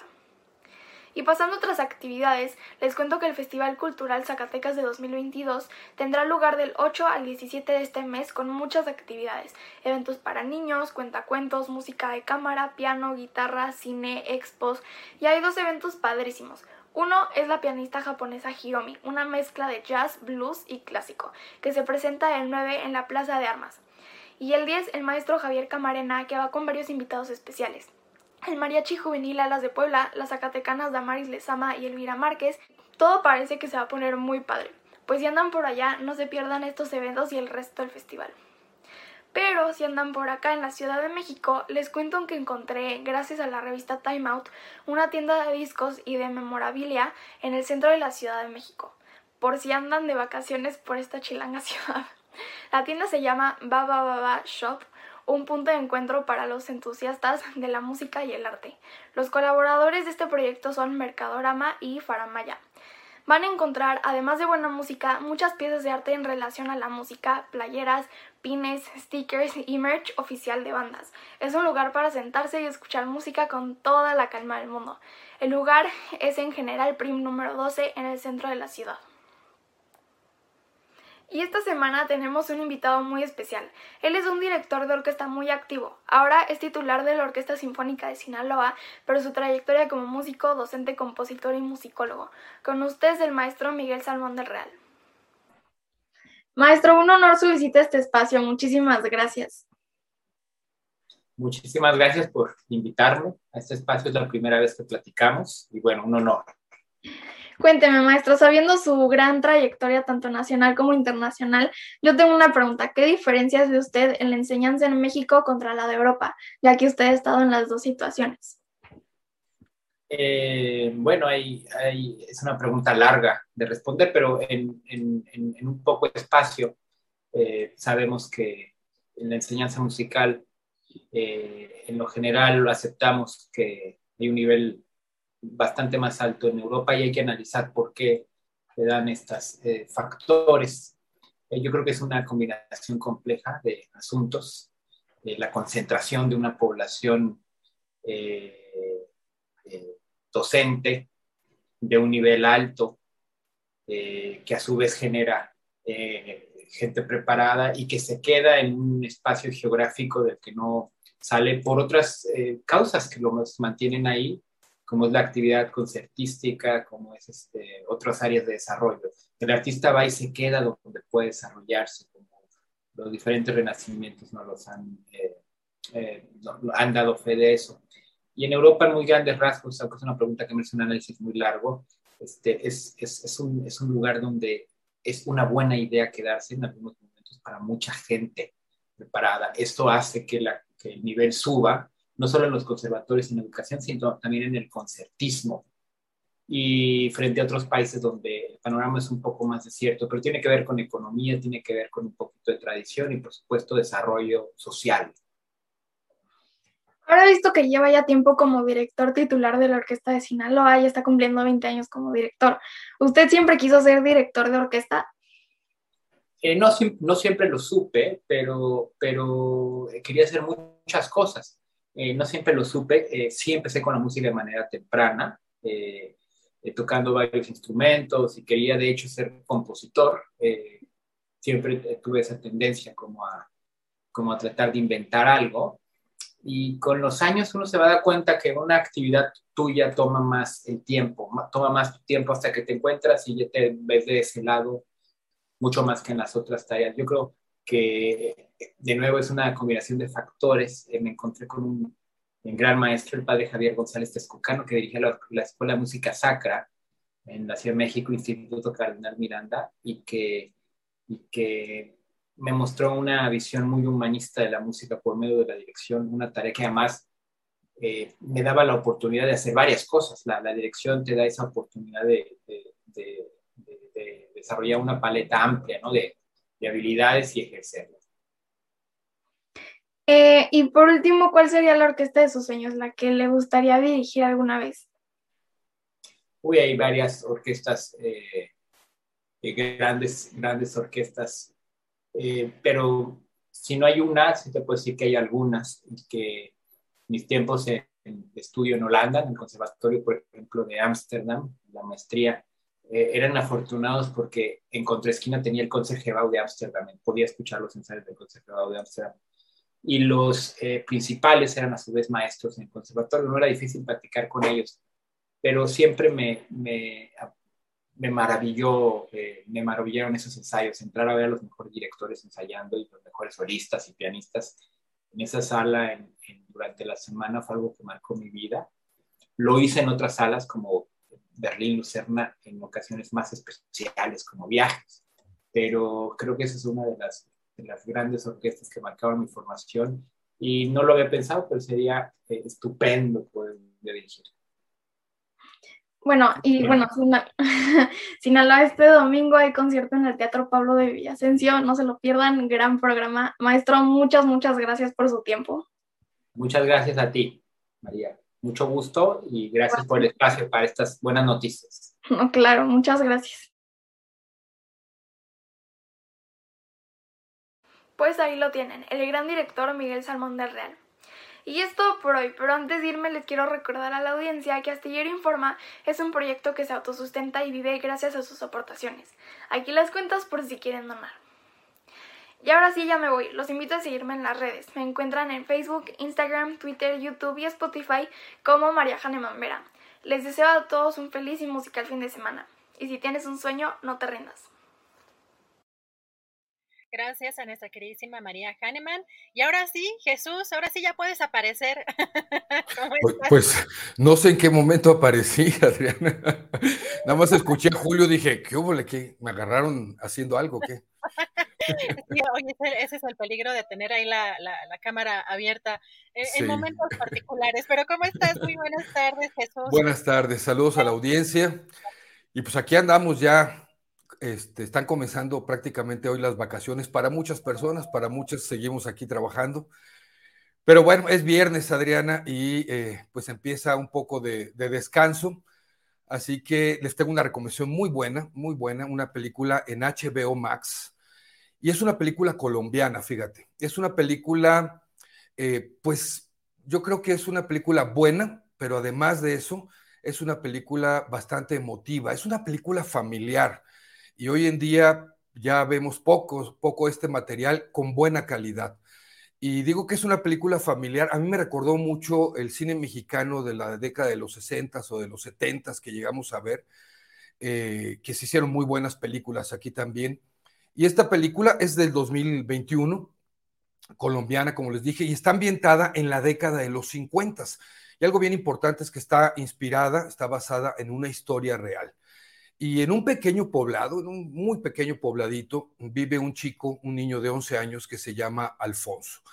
Apenas comenzada la película, Alfonso queda huérfano, él vivía solamente con su mamá, queda huérfano y queda ahí en, su orfandad, pues podríamos decir, eh, a la deriva, ¿verdad? Aparentemente, eh, él tenía unas condiciones muy precarias en su vida, pero la gente le procura y lo quiere y le estima y le consiguen una, un trabajo, prácticamente así se lo consiguen, un trabajo ahí en una botica, en la botica del pueblo. Ya sabes que en aquellos entonces, hace años, existían, todavía existen por ahí, pero más en aquellos entonces las boticas, ¿no? Con un señor que se llama Don Matías, que es muy refunfuñón, pero Alfonso se gana siempre con su actitud servicial, con su actitud de ayuda, con su buena, buena, eh, eh, buen semblante en todo lo que hacía, ¿verdad? Se gana el corazón de la gente y pues ahí van a ver la historia, que creo que me parece muy emotiva, me parece interesante también de reflexionar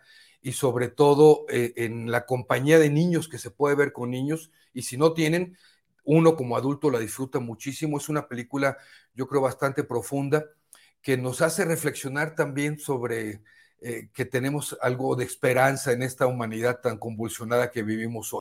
El título de la película se llama El niño de los mandados. El niño de los mandados. ¿Por qué? Pues porque él andaba haciendo entregas y mandados en una bicicleta y bueno, pues ahí van a sortear muchas cosas y van a pasar muchas cosas que ustedes van a poder disfrutar en esta película colombiana, El Niño de los Mandados, que está en HBO Max. Le fue bien en la crítica, le fue bien en festivales y premios, la crítica, la crítica local e internacional la aplaudió, así que creo que es una buena recomendación para este viernes y fin de semana que ya empieza eh, con un poco más de relajación. Así es, Jesús, esperanza justamente en la humanidad, eso es lo que nos hace falta. Así que estos tiempos tan complejos, pero eh, pues también ayúdanos con tus redes sociales. ¿Qué sigue? ¿Cuáles son tus eh, próximas recomendaciones? Bueno, al ratito, en un ratito más, unos 15, 20 minutos, ya empieza la de Netflix, que es una película china, eh, diferente también, un drama bien interesante, que participó en el Festival de Venecia, y mañana una recomendación en Prime Video. Eh, mis redes sociales, lo que Taylor se llevó Facebook, Taylor Jesús, Twitter, Instagram, Jesús Taylor Cine en TikTok y en mis videos se proyectan en mi canal de YouTube que es Taylor Jesús. Perfecto. Jesús, muchísimas gracias. Que tengas muy buena tarde y nos vemos el próximo viernes. Igualmente, un abrazo a todos. Gracias. Gracias, Jesús. Ya tenemos las recomendaciones también para eh, ver este fin de semana en las plataformas digitales y que leer cada 15 días tenemos a nuestro querido Daniel Mesino. ¿Cómo estás, Daniel? Muy buenas tardes. Hola, Adriana, ¿qué tal? Qué gusto, un saludo a todo la audiencia de Astillero Informa y hoy estoy muy eh, contento porque quiero platicarles de un libro que no es una novela, es un ensayo y es un libro que tiene que ver con, eh, digamos, no sé si yo creo que es un, uno de los referentes que ha marcado a varias generaciones son los diarios de Ana Frank, en los que Ana Frank narra la época en la que ella vivió confinada y escondida en Ámsterdam hasta que eh, la atraparon eh, y llegaron los nazis y se la llevaron a todas eh, las personas que vivían con ella a un campo de concentración donde lamentablemente pues ella perdió la vida y solamente hubo dos sobrevivientes. Sin embargo, a pesar de toda la eh, lo que se ha comentado y todas las reflexiones que ha llevado este libro, pocos autores se han preguntado quién realmente fue el responsable de, eh, de denunciar o de darle pistas para que eh, la gente, los agentes nazis pudieran detener a, a, la familia de Ana Frank. Y pues resulta que sale precisamente este libro que se llama ¿Quién traicionó a Ana Frank? que es un libro narrado por una eh, periodista, eh, eh, escritora canadiense, que ella se junta con investigadores, con un ex agente de la FBI y un grupo de investigadores para dar, para recrear y contar en este libro cómo se investigaron miles de documentos y cómo reconstruyeron esta investigación que apunta que quien traicionó a Ana Frank fue un judío que, eh, que era un, este, un, digamos, eh, un actuario y que lo hizo por salvar a su familia también. Entonces, eh, es un libro que en este sentido nos pone a reflexionar sobre en quién confiar, quién puedes, cómo uno hace lo que tiene que hacer por salvar a su familia y también nos permite a nosotros poder recrear esta, este Ámsterdam de la, de la época.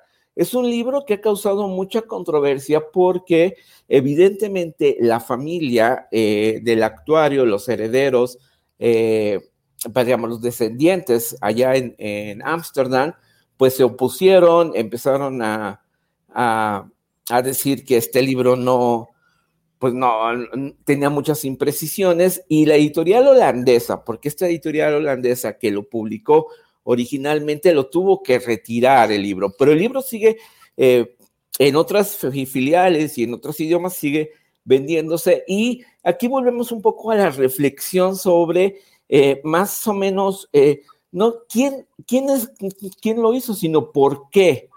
¿Cuáles fueron las razones que lo llevaron a tomar esta decisión? Y viene muy a colación, evidentemente, por el tema del holocausto, pero también tiene que ver con el tema de estos conflictos, donde en la guerra no hay ganadores ni perdedores, sino este instituto de supervivencia. Y este es el libro, ¿Quién traicionó a Ana Frank? Es un ensayo muy bien documentado, es la investigación que revela el secreto jamás contado, eh, en el que Rosemary Sullivan no, no solamente cuenta y narra cómo fue este proceso de investigación, sino también recrea un poco este, el tema de eh, eh, el, Amsterdam de esos tiempos de, de la guerra mundial. ¿no? De la Segunda Guerra Mundial. Híjole, qué interesante, Daniel, esa, esa parte de la historia que además pues, revela mm, pues mucho de la, de la esencia humana que justamente mencionas, pues las cuales serían las causas, por qué habrían eh, de haber traicionado a pues muchas familias, en unas situaciones, no nada más eh, en este caso, pues a, Ana Frank, sino muchas personas en unas circunstancias tan violentas, tan complicadas como pues fue esta, esta época trágica en la historia. Así que, Daniel, muy interesante este, pues este asomo a una cuestión periodística que pues Evidentemente puede revelar una parte, hay un hilito que se puede seguir y como mencionas que hay de parte de pues quienes tienen estos derechos o de familiares incluso eh, indirectos o directos, que hay apelaciones también, pues se puede seguir justamente ese hilito, pero es una mirada interesante en esta época. Daniel, muchísimas gracias. Recuérdanos, por favor, tus redes sociales y dónde podemos seguir esta recomendación y otras que nos has hecho aquí. Sí, ya acabo de subir todos los datos de esta, de esta recomendación en el blog los libros de los viernes.blogspot.com y pueden revisarme también en Om Yoga Hoy, donde voy a subir este, eh, pues eh, el blog para que ustedes lo puedan eh, buscar. Es el libro que está ya circulando y lo pueden comprar en, en impreso o en digital. Muchas gracias y, yo creo que es un libro muy interesante y la manera en que está contado va a atrapar. Muchísimas gracias, Daniel. Nos vemos en 15 días y a seguirte en las redes sociales para comentar este y otros libros. Muchas gracias, Daniel. Gracias. Un abrazo a Daniel Mesino y nos vamos de volada con Javier Nieto para que nos diga que hay este fin de semana nublado, extraño, caluroso, pero no tanto como otros días. Querido Javier, ¿qué hay este fin de semana? Buenas tardes, querida Adriana, ¿cómo estás? Aquí esperando a que llueva, no llueve, no llueve, como dices, se está haciendo del rogar la lluvia.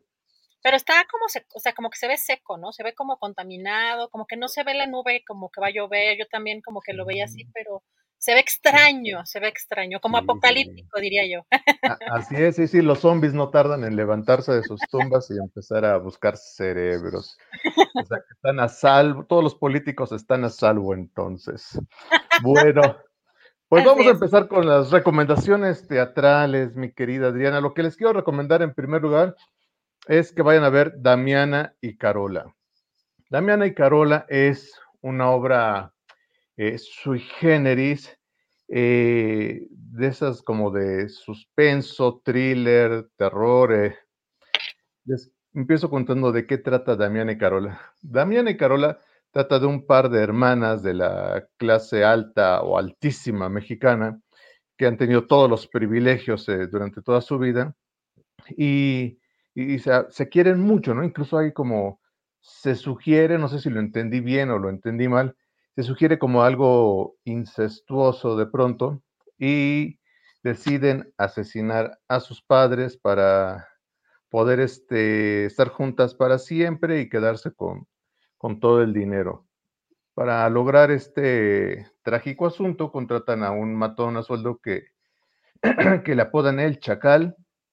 Y este, y pues bueno, evidentemente las cosas no salen como, como ellas lo tenían planeado, porque la vida da muchas vueltas, muchas vueltas, da la vida. Eh, se las recomiendo mucho, es una obra eh, incómoda, perturbadora, eh, siniestra, de esas obras que, que, a mí me gustan mucho, con un poco de, narraturgia, pero es lo de menos, se, se puede ver, disfrutar.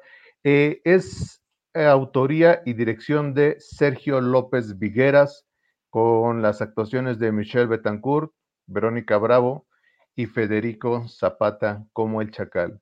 Le quedan pocas funciones de aquí hasta el 26 de abril a las 8 de la noche en el foro La Gruta del Centro Cultural Helénico.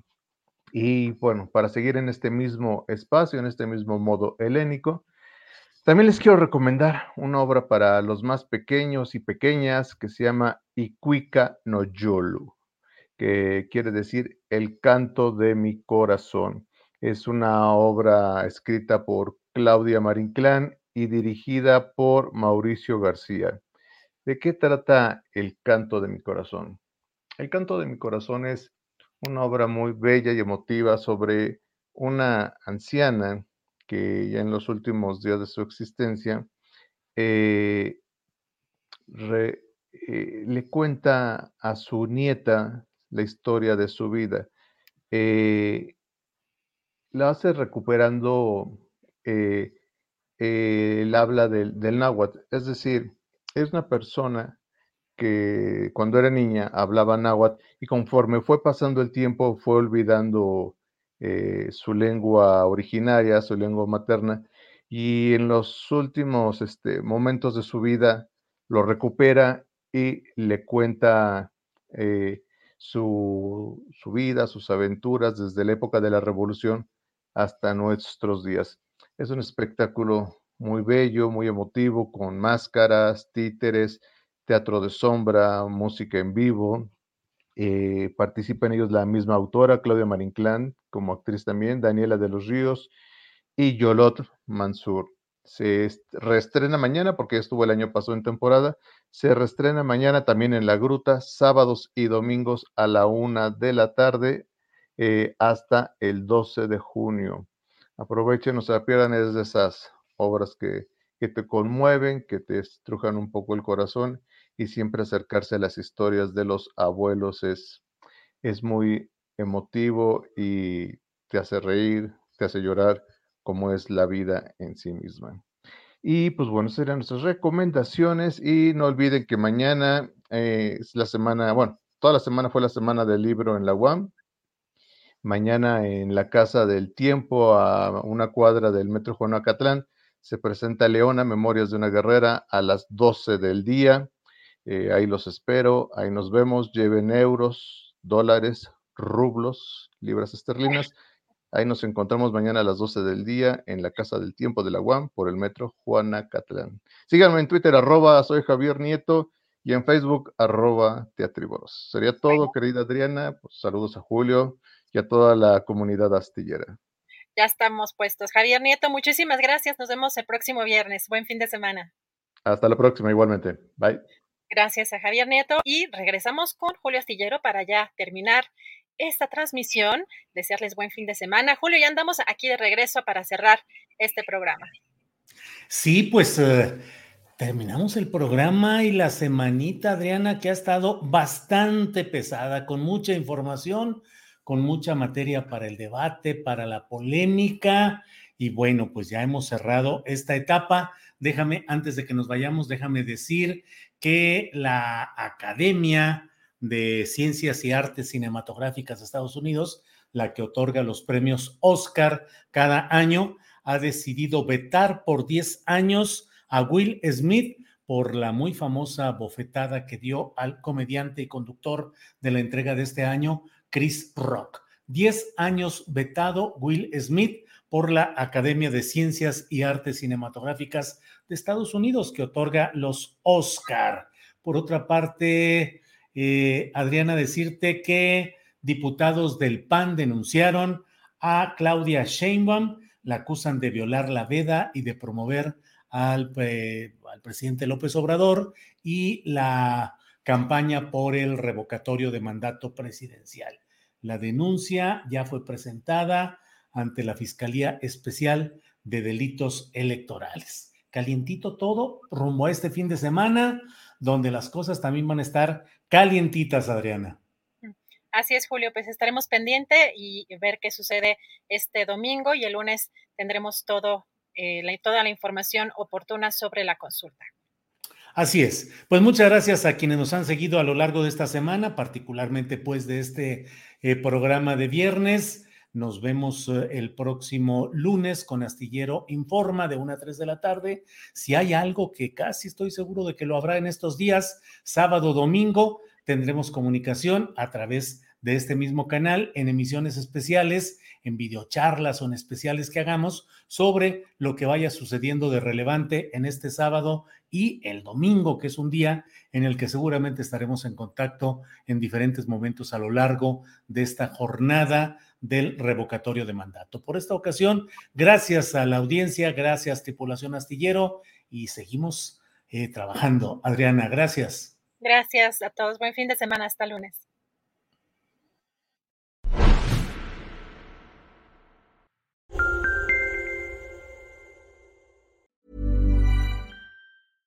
¿No se merece tu familia lo mejor? Entonces, ¿por qué no los mejores huevos? Ahora, Egglands Best están disponibles en deliciosas opciones. Huevos clásicos, de gallina libre de jaula y orgánicos de Egglands, que ofrecen un sabor más delicioso y fresco de granja que le encantará a tu familia. En comparación con los huevos ordinarios, Egglands Best contiene la mejor nutrición como 6 veces más vitamina D, 10 veces más vitamina E y el doble de omega 3 y B12. Solo Egglands Best. Mejor sabor, mejor nutrición, mejores huevos. Visita egglandsbest.com para más información. En Sherwin Williams somos tu compa, tu pana, tu socio, pero sobre todo somos tu aliado, con más de 6.000 representantes para atenderte en tu idioma y beneficios para contratistas que encontrarás en aliadopro.com. En Sherwin Williams somos el aliado del PRO.